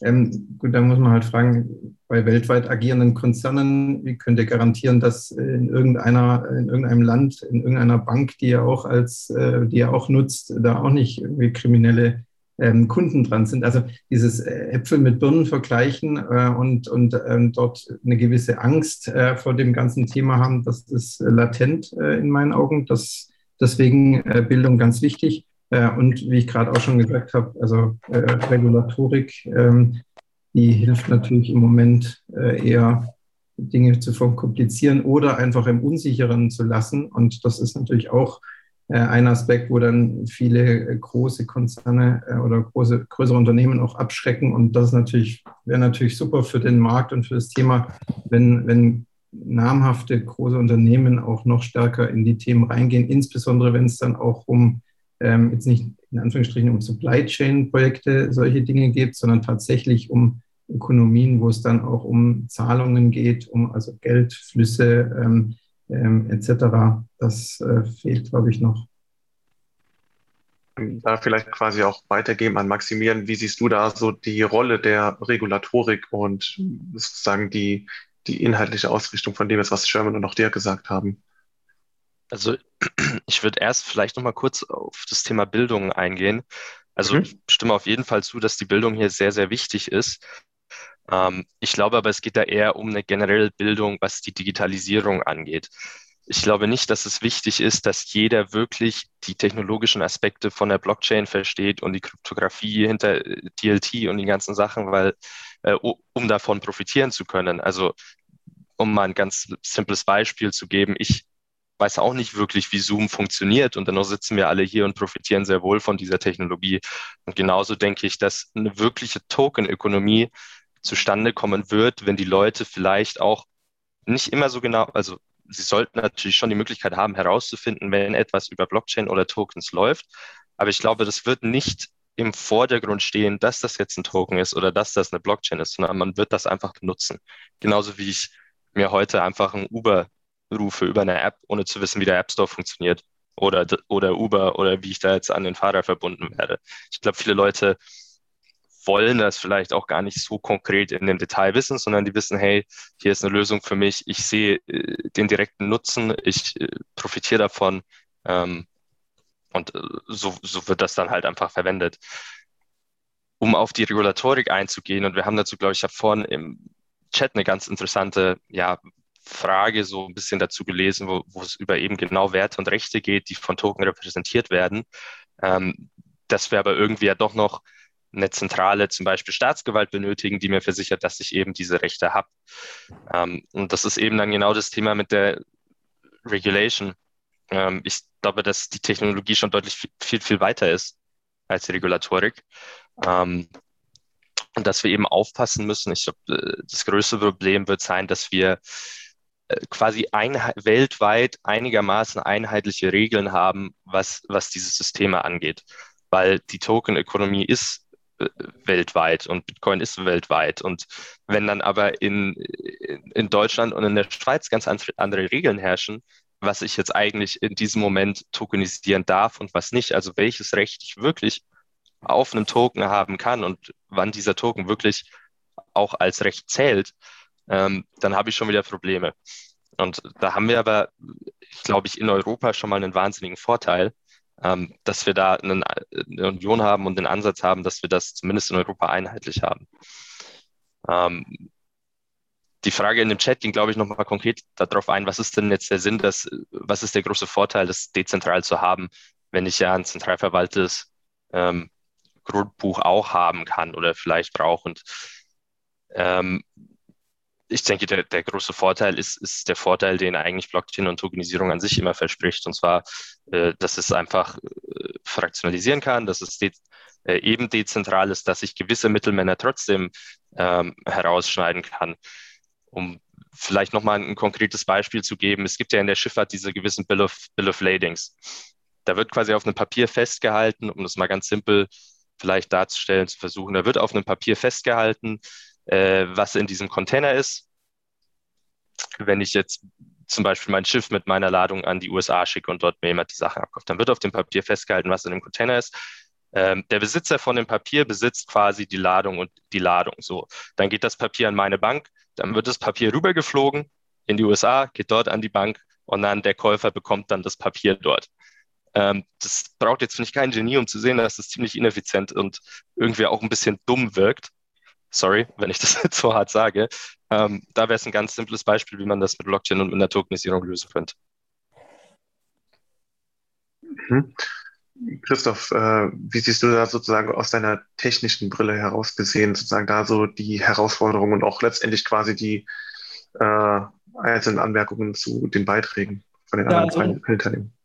Aber viele sehr gute, wichtige Hinweise, die ich nicht mal alle wiederholen will. Bildung ist ganz wichtig und vieles andere. Ähm, aber eine Herausforderung ist tatsächlich, wir haben gerade darüber gesprochen, wie, was das eigentlich überhaupt bringt. Und ich habe vorhin schon mal gesagt, naja, dieses Besitzen von Dingen direkt ohne Mittelsmann ist eine Sache. Das zweite ist aber auch, wir sprechen oft von permissionless innovation. Das heißt, das, was Sherman auch gesagt hat, wir wissen ja noch gar nicht, was das nächste große Ding ist, wie wir nicht Facebook kommen sehen konnten und viele andere Dinge nicht kommen sehen. Aber damit sie entstehen können, braucht man eine Plattform, wo man ganz offen Innovationen betreiben kann. Das Tolle bei den vielen Plattformen, wie zum Beispiel Ethereum, ist, dass die Smart Contracts alle miteinander interoperabel sind. Ich kann was Neues bauen, was die anderen aufruft, bestehende NFTs benutzt oder andere Tokens, wie was draufsetzt. Und dieses ganz einfache auf, aufbauen, miteinander interagieren und das, die bestehende Wallet-Infrastruktur nutzen. Ich muss kein neues Wallet machen, nur für mein Projekt. Der Token kann auch dort drin laufen. Das ist das, was dieses Ökosystem insgesamt sehr, sehr, sehr, sehr stark ausmacht, diese Interoperabilität, das ist Permissionless Innovation. Noch eine Herausforderung, die damit auch kommt, ist tatsächlich das, was viele Endnutzer auch so abschreckt. abschreckt. Wenn man es richtig macht, heißt das, ich muss erst mal lernen, meinen eigenen Private Key zu verwahren. Das ist so die Minimalanforderung für viele ähm, Anwendungen und die ist schon zu hoch für ganz viele Leute. Wenn ich anfange, das gleich wieder zentral über irgendeine Plattform laufen oder ein Custodian laufen zu lassen, so ist es tatsächlich so, wenn alle das machen würden, dann brauche ich auch keine Blockchain, dann kann der seine Datenbank auch einfach laufen lassen. Deshalb Coinbase hat letztendlich auch, klar nutzen die Bitcoin Ether, aber das meiste läuft einfach nur in ihrer Datenbank ab, weil die gar nicht so oft die Blockchain eigentlich anfassen müssen, weil die nur die Balance in ihren eigenen Orderbook austauschen müssen. Und wenn immer mehr zentrale ähm, Zwischendienste da sind, und immer mehr Custodians, ist der eigentlich der Haupt- oder ein wichtiger Zweck der Blockchain eigentlich schon mal weg. Also schaffen wir es, dass Menschen einfach nur das schaffen, dass ihre eigenen Private Keys oder noch besser Multisigs, also mehrere Private Keys, richtig zu verwalten ich weiß nicht, ob unsere Generation da, dass die breite Masse das tun wird. Vielleicht sind es unsere Kinder, die einfach lernen, damit sauber einen Multisig aufzusetzen und Keys zu verwenden. Aber das halte ich zumindest für eine große Herausforderung. Wenn wir die nicht lösen, dann kann es sein, dass wir in vielleicht fünf bis zehn Jahren gar nicht mehr weit weg sind von dem, was wir heute im Web 2 haben. Wir haben auch mal dezentral mit Internet angefangen und nach ein paar Jahren später waren es fünf große Player, die das Internet regieren. Und dasselbe kann uns auch im Web 3 passieren, wenn wir alle Keys in irgendwelchen Custodians geben und letztendlich die volle Kontrolle über alles, was passiert. Also das ist eine ganz große Herausforderung. Ja, und das schön. Problem, aber Christoph, äh, genau das, was du sagst, das Problem ist, dass wenn Amerika anfängt, äh, sozusagen Sie nennen das jetzt schon Non-Custodial Wallet, ja, zu verbieten. Eigentlich die Quintessenz dessen, weswegen äh, äh, sozusagen äh, Bitcoin geschaffen wurde, um das Web 3, das gefolgt wird, dass du deine Token selber verwalten kannst. Und die amerikanische Regierung verbietet das jetzt, macht das illegal. Und hier haben wir auch ein juristisches Problem. Also äh, das, was du sagst, ist völlig richtig. Wenn wir haben einerseits die, die Usability-Herausforderung und dann haben wir aber so große Jurisdiktionen wie die USA. Äh, und die Usability-Herausforderung könnten wir sogar schaffen. Aber wenn die Jurisdiktion es dann auch noch verbietet, da habe ich auch die größte Sorge und da habe ich auch eine große Sorge, dass wir äh, dann wieder neue Machtzentren haben um die Exchanges. Ja, also, also die, die, ja. Ich sehe ganz klar, also die einmal, dass die Leute ihr Prior Key managen können, aber das zweite ist, die größte Herausforderung wird die Regulatorik werden. Ich glaube, jetzt schon sagen wir, es ärgert uns ein bisschen. Ähm, ich hatte diese Woche ein, ja, heute, diese Woche ein Treffen gehabt, da war der äh, neue Direktor oder Präsident von der BaFin. Und ich habe dir ganz konkret die Frage gestellt, wie er denn so mit Non-Custodial Wallets und Peer-to-Peer-Payments und so weiter sieht. Und seine Aussage war nicht, nicht wörtlich, aber er sieht es mehr so in eine Hippie-Kommune. Wenn sie klein sind, alles okay. Wenn sie zu groß sind, müssen wir aufräumen. Das heißt in anderen Worten, es gibt in dieser aktuellen Finanzwelt oder in aktuellen Finanzaufsichten weltweit keinen Platz für echte Peer-to-Peer-Payments und eigenen Token im Besitz und so weiter. Nicht im großen Stil. Im kleinen Stil ist es alles so, unter, da geht das schon, aber im großen Stil wird ein echter Eingriff erfolgen. Wir haben das ganz krass in China gesehen, äh, schon oft angekündigt, jetzt mal ein bisschen härter umgesetzt. Aber auch in den USA wird es immer dominanter und es wird immer mehr darüber gesprochen. Wir wissen, dass Regulatoren oft zwei, drei Jahre brauchen. Und ich glaube, 2017 wurden sie schon aufgeschreckt mit dem ICO-Boom. Und da wurde das Thema erstmal aufgekommen. Aber es war immer noch klein. Und inzwischen ist es einfach so groß, dass eigentlich die ganze Token-Welt und Blockchain-Welt, mir ist bei Trilliarden, dass wir nicht mehr klein sind. Und die, ja, sie brauchen eine Weile, aber es wird kommen. Und ich habe eigentlich große Angst vor dieser Regulatorik, die auf uns zukommen wird. Und wenn es soweit ist, dass wir keine Non-Custodial Wallets mehr haben dürfen oder nur noch Freibeträge von bis zu 10.000 Euro selber machen dürfen, alles drüber muss über irgendeinen regulierten Exchange laufen, dann tötet es eigentlich sehr viel vom Kern dieser Idee. Und dann ist eigentlich das Hauptproblem, dass Permissionless Innovation nicht mehr so leicht möglich sein wird. Ich kann nicht einfach eine neue DeFi-App bauen, weil ich brauche irgendeine Lizenz dafür, die so schwer wird zu bekommen, dass ich eigentlich eine Bank sein muss. Und dann hört eigentlich ganz viel von dem, was wir gerade tun, auf oder verschwindet ein bisschen in den Untergrund und findet dann irgendwo auf Cayman Islands, Panama und Hongkong und so weiter statt. Hongkong vielleicht nicht mehr, aber andere Städte. Und das ist auch nicht schön. Und wir, das rückt dann so ein bisschen ins halb illegale Graubereich, was wir auch nicht wollen. Wir wollen ja eigentlich miteinander interagieren. Das ist eigentlich für mich die große Befürchtung, in welche Richtung ja. sich das entwickeln wird. Und, und, und, und, ohne jetzt zu, zu, tief in die Regulatorik abzusteigen, genau in die Richtung geht auch, wenn man vor vier Wochen ist etwa in Deutschland die neue Kryptotransferverordnung äh, vom Finanzministerium in Kraft getreten, geht genau in die Richtung Sherman. Du sagst, in Amerika wird äh, Peer-to-Peer ganz verboten äh, und äh, was noch hinzukommt, ist, dass die Custody zu, oder Custodian zu, zu Custodian Transaktionen auch Richtung einer, einer Datenauf, einer Auflage an, an Daten geknüpft werden, die da kommuniziert oder ausgetauscht werden müssen, die an, an normale SEPA-Transaktionen langsam rankommt. Also genau, es wird halt versucht, dieses ganze Thema, jetzt wird es groß, dann dort im Zweifel irgendwie reinzupressen in bekannte Muster, wo es halt einfach nicht reinpasst. Und deswegen wird's, bin ich dabei. Also das wird äh, ein großer Punkt, ähm, den es irgendwie zu lösen gibt, dass, das, dass die Macht der Technologie auch genutzt werden kann. Naja, hier ähm, sehe ich auch, das ist so ein bisschen wie äh, Krieg der Sterne. Ich sag mal, da entwickelt sich was Gutes, Freiheitliches und äh, das Imperium schlägt aber immer wieder und dauernd zurück. ähm, jetzt mal übertrieben gesagt, ähm, wenn es, äh, Sherman, du äh, versuchst jetzt da in Portugal ein bisschen was Eigenes zu gründen. Und äh, es gibt ja auch zurzeit ja. Äh, äh, von dem Titus Gebel getrieben, ist ein Beispiel, äh, die Initiative von freien Privatstädten, die sich dann vielleicht eine eigene Gesetzgebung partiell in so kleinen Stadtstaaten geben. wir hatten das vor 400, 500 Jahren auch schon mal, Genua, Venedig und so weiter. Ähm, Wiederholt sich da die Geschichte an der Stelle? Brauchen wir, um. Sie wiederholt sich diese... immer. Ja, das stimmt. Die Geschichte äh, stehen, wiederholt sich immer. Das stehen, wir hier, ja. ja. stehen wir hier vor einer solchen Geschichte? Und noch eine andere Frage. Mit dem äh, äh ökonomischen, kryptoökonomischen Institut, was du in äh, Wien gegründet hattest, äh, mhm. sahst oder siehst du dich da auch ein bisschen in der Linie der österreichischen libertären Denkschule? Ehemals? Von Hayek ja, von den anderen nicht. Also Hayek wird oftmals, dem wird Unrecht getan, weil er war ein Komplexitätsökonom. Und ähm, ja, die Austrian Economists sind nicht einheitlich. ähm, äh, wie gesagt, ich bin ein großer Fan von Hayek, aber er hat auch damals gesagt, dass die Mittel, mit denen man ökonomische ähm, Forecasts macht und Ökonomie misst, dass die unzulänglich sind. Ja. Und wir sind aber mittlerweile aufgrund der Entwicklung von Computern und Datenerfassung, ich meine, ihr müsst euch vorstellen, wie äh, Ökonomie heute noch funktioniert. Äh, ökonomische ähm, äh, äh sozusagen Planung einer Volkswirtschaft basiert auf drei, vier, fünf Metriken, die man irgendwann vor 100, 200 Jahren definiert hat aufgrund einer Datenerfassung, wo man alle zehn Jahre irgendwie ein, ein, ein wie heißt das, eine Volks, ähm, wie sagt man das auf Deutsch? Äh, eine, eine Volkserhebung gemacht hat, also die Daten einer Ökonomie. Ähm, äh, die funktionieren noch immer nicht wirklich datengetrieben und in Echtzeit. Und das Spannende in diesen, im Web 3 ist, dass, weil es im Internet passiert, das ist datengetrieben. Ja. Das heißt, wir können datengetriebene, äh, zurzeit ist es so, dass wir die, jetzt habe ich aber sehr, äh, sehr groß ausgeholt. Das heißt, ähm, ich glaube, wie wir Ökonomie verstehen, ist noch ein bisschen ähm, ähm, äh, mittelalterlich. Ja? Äh, oder sehr industriell, kommt aus dem industriellen Zeitalter, Mittelalter, die industriellen Zeitalter.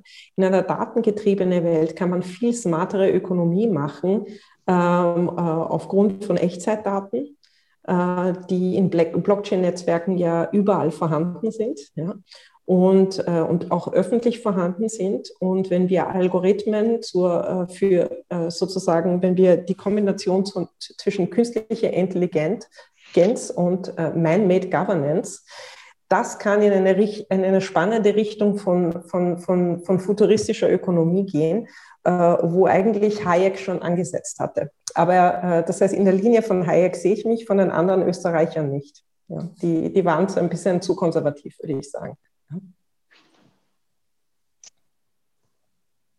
Und äh, vielleicht eine Sache.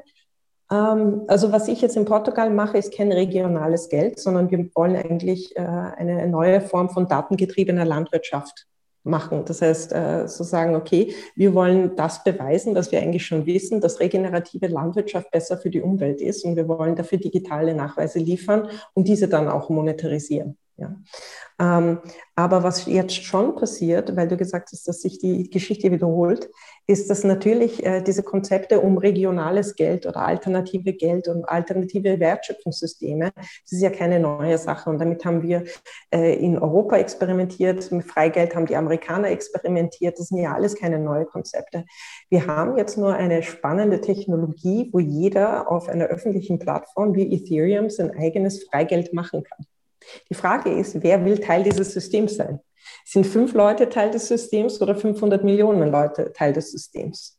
Und dann, wenn sich die eine die, Idee oder äh, die andere die Idee durchsetzen, diese Systeme können lokal sein, wie in Wien, die den äh, Kulturtoken, äh, den wir da mit der Stadt Wien damals begonnen haben, als ich noch bei der Uni war, ähm, oder sie können überregional sein, wie Ethereum oder andere DAOs unterschiedlicher Natur. Ja?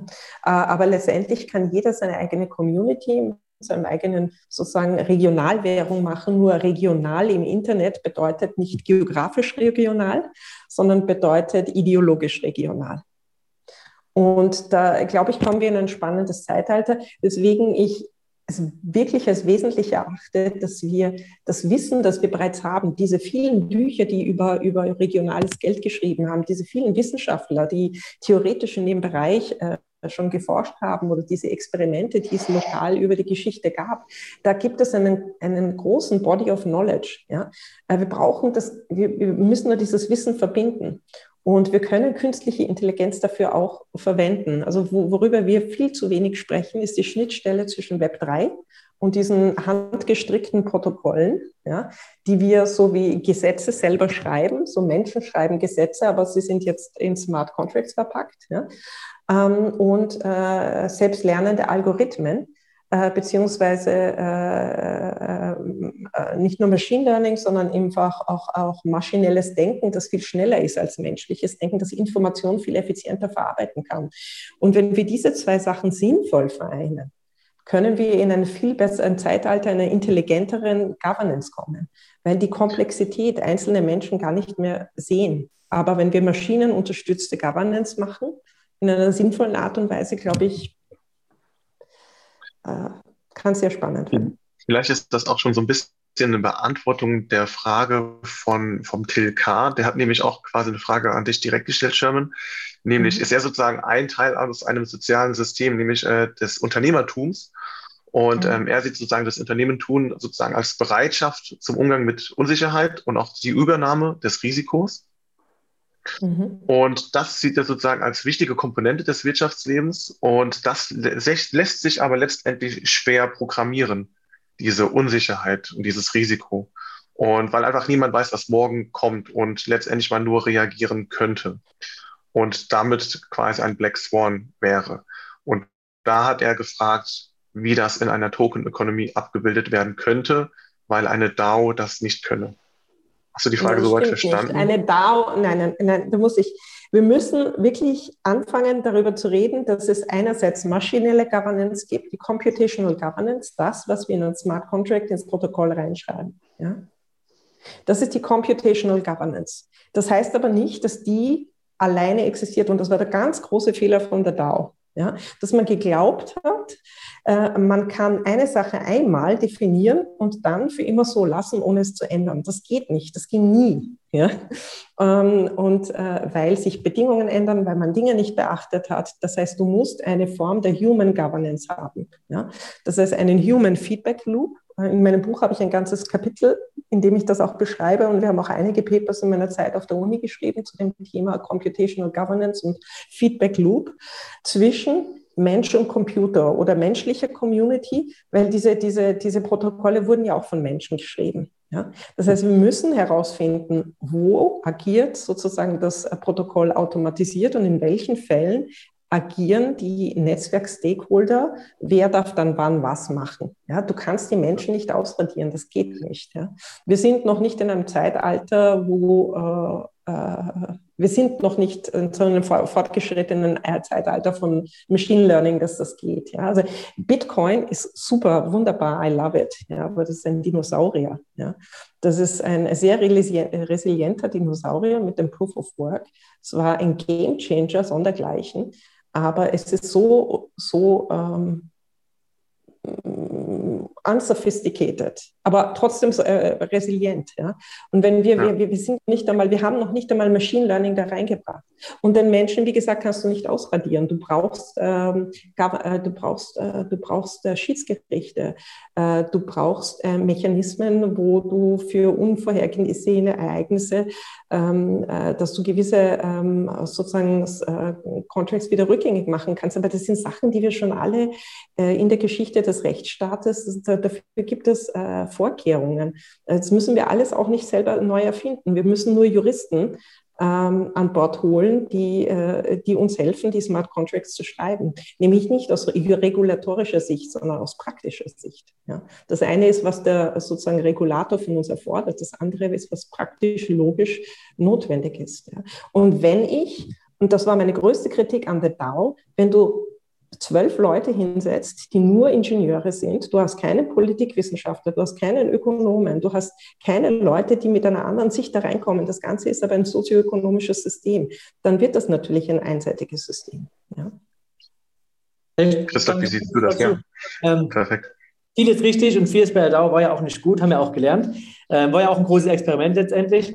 Aber vielleicht zu ja. den. Ähm, ein super Experiment, ja. Also ich habe viel gelernt. Vielleicht trotzdem für den Kommentar, dass die Regeln sich nicht ändern. Eigentlich die DAO hatte genau das drin. Die Funktion hieß Update Contract. Das heißt, die Tokenholder konnten jederzeit einen neuen Contract nehmen und alles Kapital darüber nehmen. Also mir war von vornherein klar, dass das so allein nicht ewig Bestand haben wird. Es ging nur darum, eine Initialzündung quasi zu schaffen und dann, wenn es natürlich äh, hoffentlich kein großen Flaws, aber wenn irgendwelche Dinge sich entdecken, wie zum Beispiel diesen Bias towards Yes, das ist richtig gewesen, das war ein Fehler.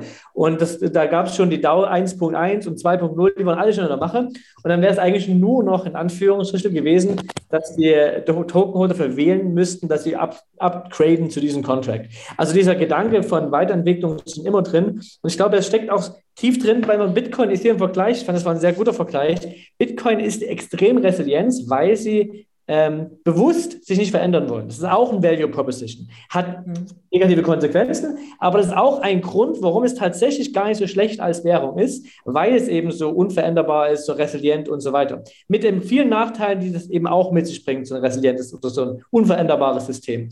Ethereum wiederum hat den Weg gewählt oder ist momentan einfach noch nicht so weit, so resilient zu sein. Ich glaube sogar, dass in fünf bis zehn Jahren der, vielleicht sogar schon eher, der Layer One von Ethereum tatsächlich ähnlich fest ist wie heute Bitcoin, wo man sagt, das kann man sich kaum noch leisten, eine größere Änderung einzubauen. Ich hoffe, wir schaffen noch diesen Merge zu ETH 2.0. Danach, glaube ich aber, wird nicht mehr allzu viel im Layer 1 passieren. Und dann gehen die Innovationen weiter auf Layer 2 und Dapps und, und so weiter. Das ist eine ganz natürliche Sache, dass Systeme irgendwann rigide werden. Manchmal ist es schlecht, manchmal ist es gut. Wenn ich zum Beispiel das E-Mail-Protokoll sehe, SMTP, das hat sich seit Jahrzehnten nicht geändert, muss es auch nicht. Und es ist eigentlich ist nicht perfekt, aber es ist gut genug. Es macht seinen Job, E-Mail funktioniert und ist okay. Da muss man nicht ständig was dran ändern. Das heißt, SMTP ist fertig. Und so ist Bitcoin, gut, die, sind, die sagen, sie sind fertig, gibt es viele Verbesserungsmöglichkeiten, aber sie schließen das ab.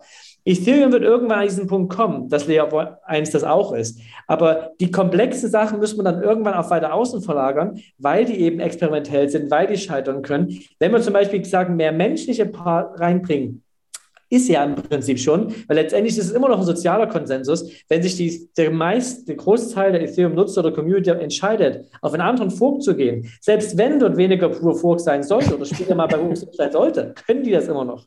Das ist eine ganz wichtige Sache, die man manchmal vergisst. Es, das, der Hardfork von der DAO hat das eigentlich ein bisschen gezeigt. Selbst hätte einer ETC weiter gemeint, aber die Mehrheit der Ethereum-Nutzer hätte gesagt, wir nutzen diese Chain, wäre der Token wertvoller gewesen und letztendlich wären alle dahin gegangen. Also im Herzen ist es immer der Mensch, im Herzen ist es immer ein sozialer Konsensus über einen technischen Konsensus, dass die sich nur darüber einig sind, diesen zu nutzen. Mehr auch nicht. Und das wird auch, denke ich, immer so bleiben. Und es gibt nie alles, was in Smart Contracts reingepackt werden kann. Deshalb ist es dieses Off-Chain, äh, wie Kleros das zum Beispiel macht, und andere Systeme und braucht irgendwo einen manuellen Part noch, der einen Richterspruch setzt. Nur man versucht natürlich, den zu minimieren, weil das macht die Systeme ja so attraktiv. Wenn man es schafft, ein System zu schaffen, was in sich gut läuft, ist es sehr schön. Wenn es komplexer wird, braucht man wieder manuelle Prozesse, Richter oder ähm, ja, Mentor Prozesse, die einfach diese kleinen Schwächen, die sie alle haben, eben ausbügeln. Das ist ganz normal.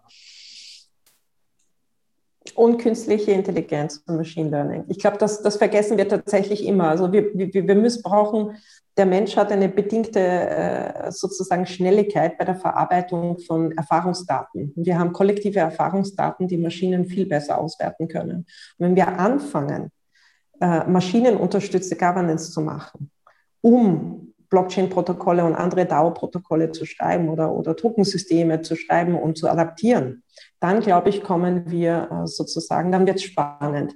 Aber wir sind tatsächlich äh, noch äh, in dem Zeitalter, wo wir handgestrickte, sehr einfache Systeme machen, die wir Stück für Stück ähm, iterativ verbessern und einfach auch lernen, weil, weil es wirklich eine, eine neue Welt ist.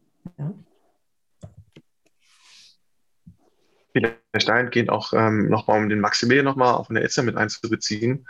Ähm, wie, wie, sieht ihr das Ganze sozusagen von der Itzer-Seite aus?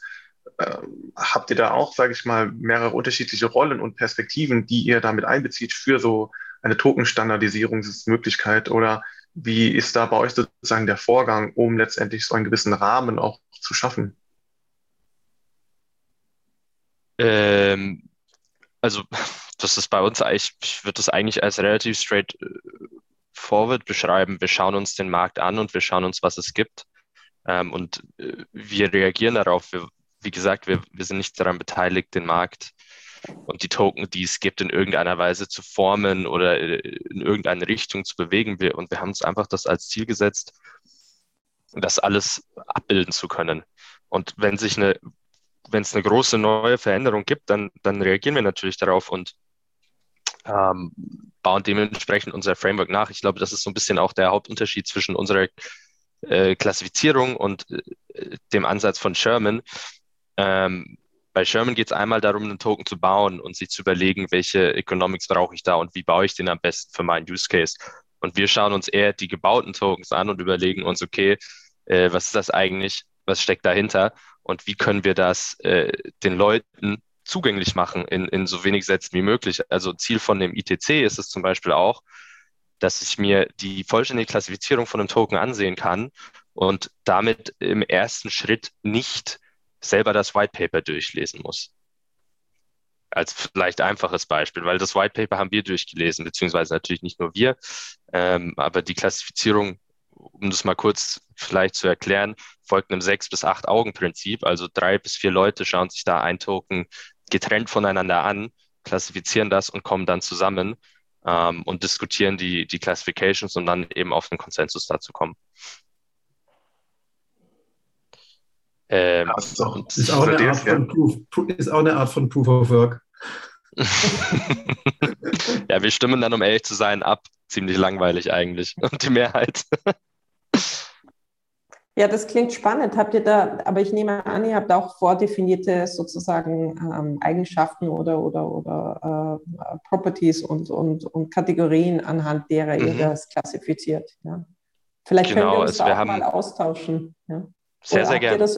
Ja, das ist schon sehr spannend, weil also ich meine, ich mache das ja auch so. Ich schaue mir, ich versuche das Ganze anhand der unterschiedlichen Use Cases zu verstehen. Ja, und das nächste Buch wird bei mir auch sehr Use Case orientiert sein, ja, mit mehr Systematik, ähm, ähm, äh, um, um einfach das verständlicher zu machen, weil ich glaube, wir sind noch in diesem sehr early stage, wo wir Tokensysteme äh, sozusagen noch nicht unterschieden haben, die unterschiedlichen ähm, Patterns, ja, Token-Patterns. Und äh, wenn wir, es hat ja auch im, im Internet äh, 10, 15 Jahre gedauert, bis wir verstanden haben, hm, das sind soziale Netzwerke, das sind, das sind, das sind E-Commerce-Netzwerke und das, ist, das sind Wissensnetzwerke. Das war am Anfang nicht so klar. Ja, da hat man eine Webseite gehabt, da hat man irgendwas draufgeknallt und dann hat man experimentiert. Und so äh, erst mit dem Aufkommen des Web 2 kam dann das Konzept von Plattformen, dass dieses Internet, das sind dann eben und dann die Kategorien dessen. Und dann hat man plötzlich äh, auch ähm, Leitlinien, wie man eben eine Social-Media-Plattform aufbaut. Und äh, dann hat die eine die andere kopiert und iterativ verbessert oder Leitlinien, wie man eben ein gutes, äh, eine E-Commerce-Plattform macht. Und ich glaube, in einer ähnlichen Phase sind wir. Ne? Also man sieht, wer, also man analysiert, welches Tokensystem gibt es und wie viele Tokens haben sie, ja? Äh, was sind die Eigenschaften der Tokens und dann kann man vielleicht daraus äh, Patterns ableiten von, wenn der Purpose eines Netzwerks das ist, dann macht man, äh, dann designt man idealerweise den Token so und wenn es dann das ist, dann designt man es so. Also ich würde mich da gerne mit euch austauschen, das wäre wirklich sehr spannend. Ja. Sehr gerne. Ich kann ja auch gerne im, im Nachgang ein paar ja, Dokumente vorab einfach mal schicken, aber ja. schauen.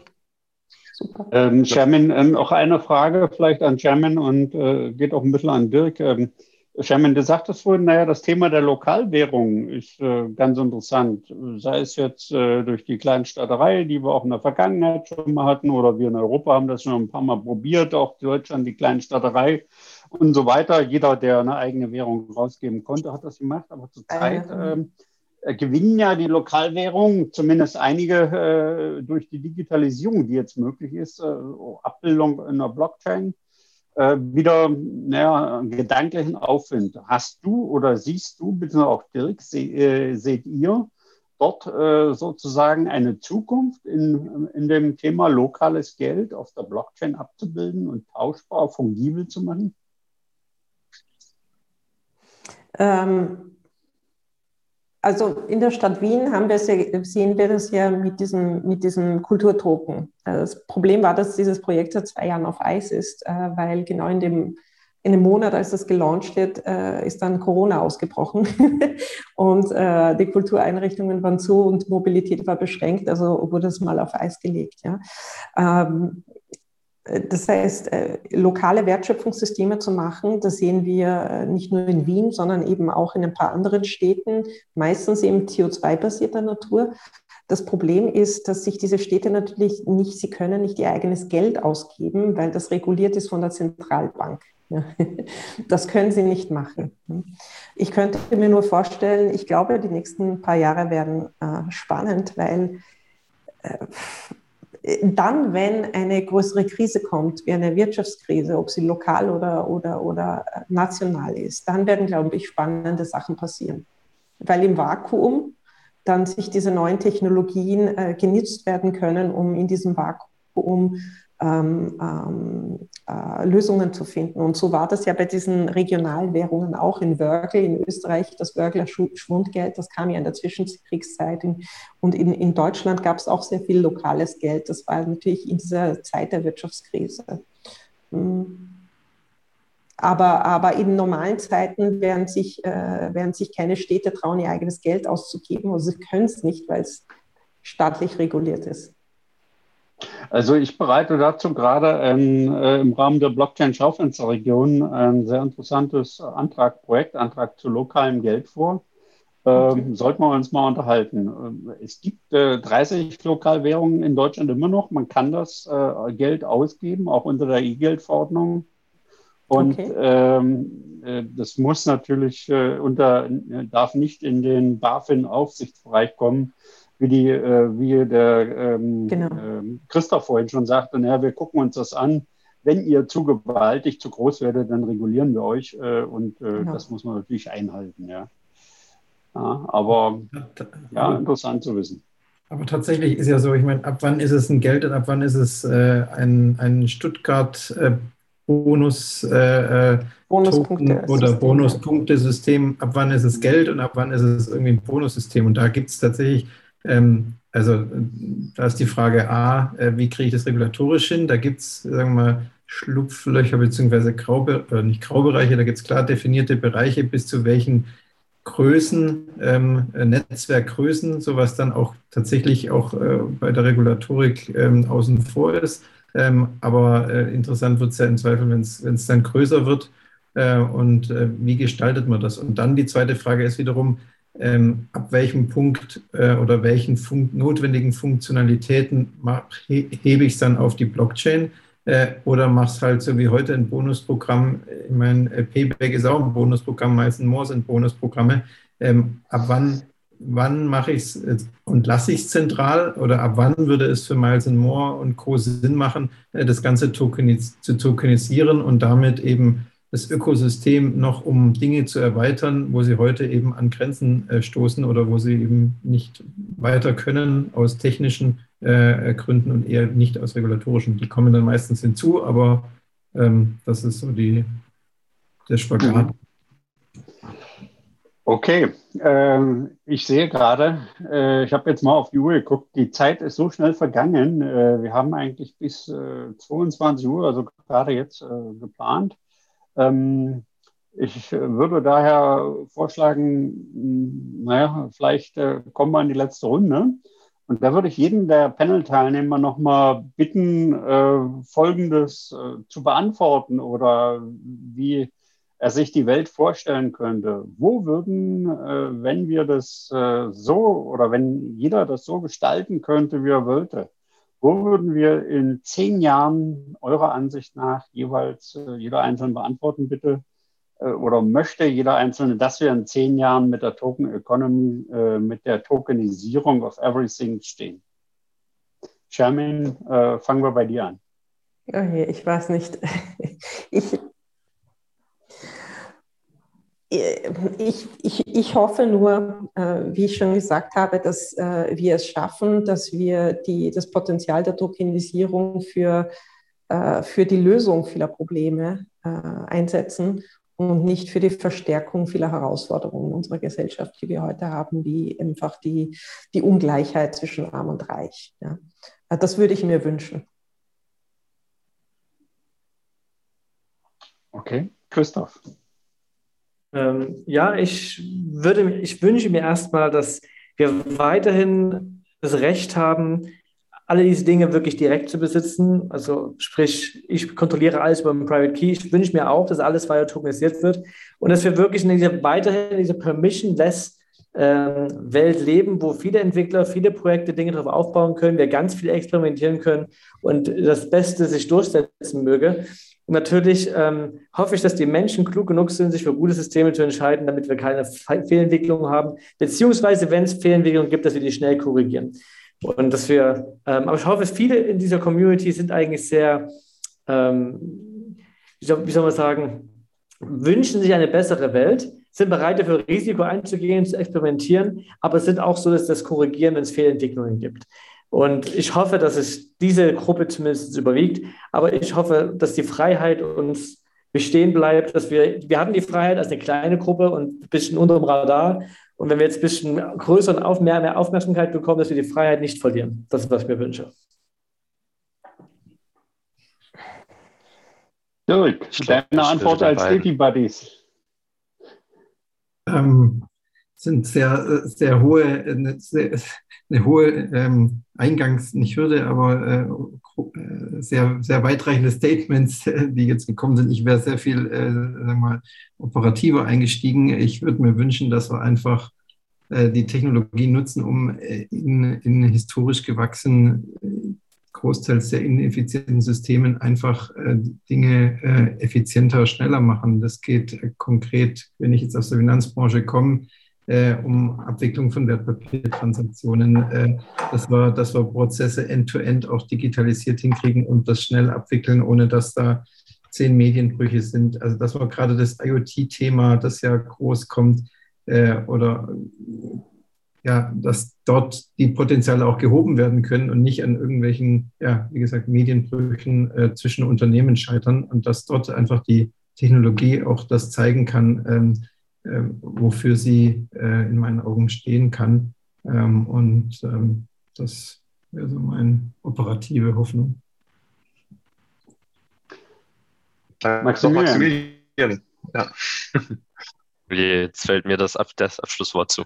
ähm, ja, ich stimme, um ehrlich zu sein, allen drei erstmal voll und ganz zu. Ich würde mir wünschen, dass, und das ist jetzt vielleicht ein bisschen äh, in einem ersten Schritt etwas lokaler gedacht. Wenn wir uns Deutschland anschauen, würde ich mir einfach wünschen, ähm, dass, dass weiterhin einfach Schritte nach vorne gemacht werden, dass wir nicht äh, ähnlich hinterherhinken wie, wie, wie jetzt bei der Digitalisierung an sich. Ähm, und mir wäre eigentlich das Wichtigste an der Tokenökonomie, dass es wirklich äh, dafür verwendet wird und die Tokenisierung dafür verwendet wird, wirkliche Probleme zu lösen, die die Leute sehen. Und das finde ich, äh, wie gesagt, an einem Punkt angelangt, weil ich das auch nicht denke, ähm, wo das einfach äh, irgendwie blind überall, jetzt sind wir wieder beim Wort blind, einfach überall verwendet wird und man dann immer noch nicht so ganz weiß, was man machen soll. Also mein Wunsch wäre eigentlich, dass wir eben genau diese Probleme lösen, Effizienz steigern. Ja, und dass die Leute gebildet genug sind, es zu machen, ohne äh, ja, an der Leine gehängt werden zu müssen, um, um mit dem Zeug umzugehen. Okay, dann äh, ja, recht vielen Dank äh, für die letzte Runde.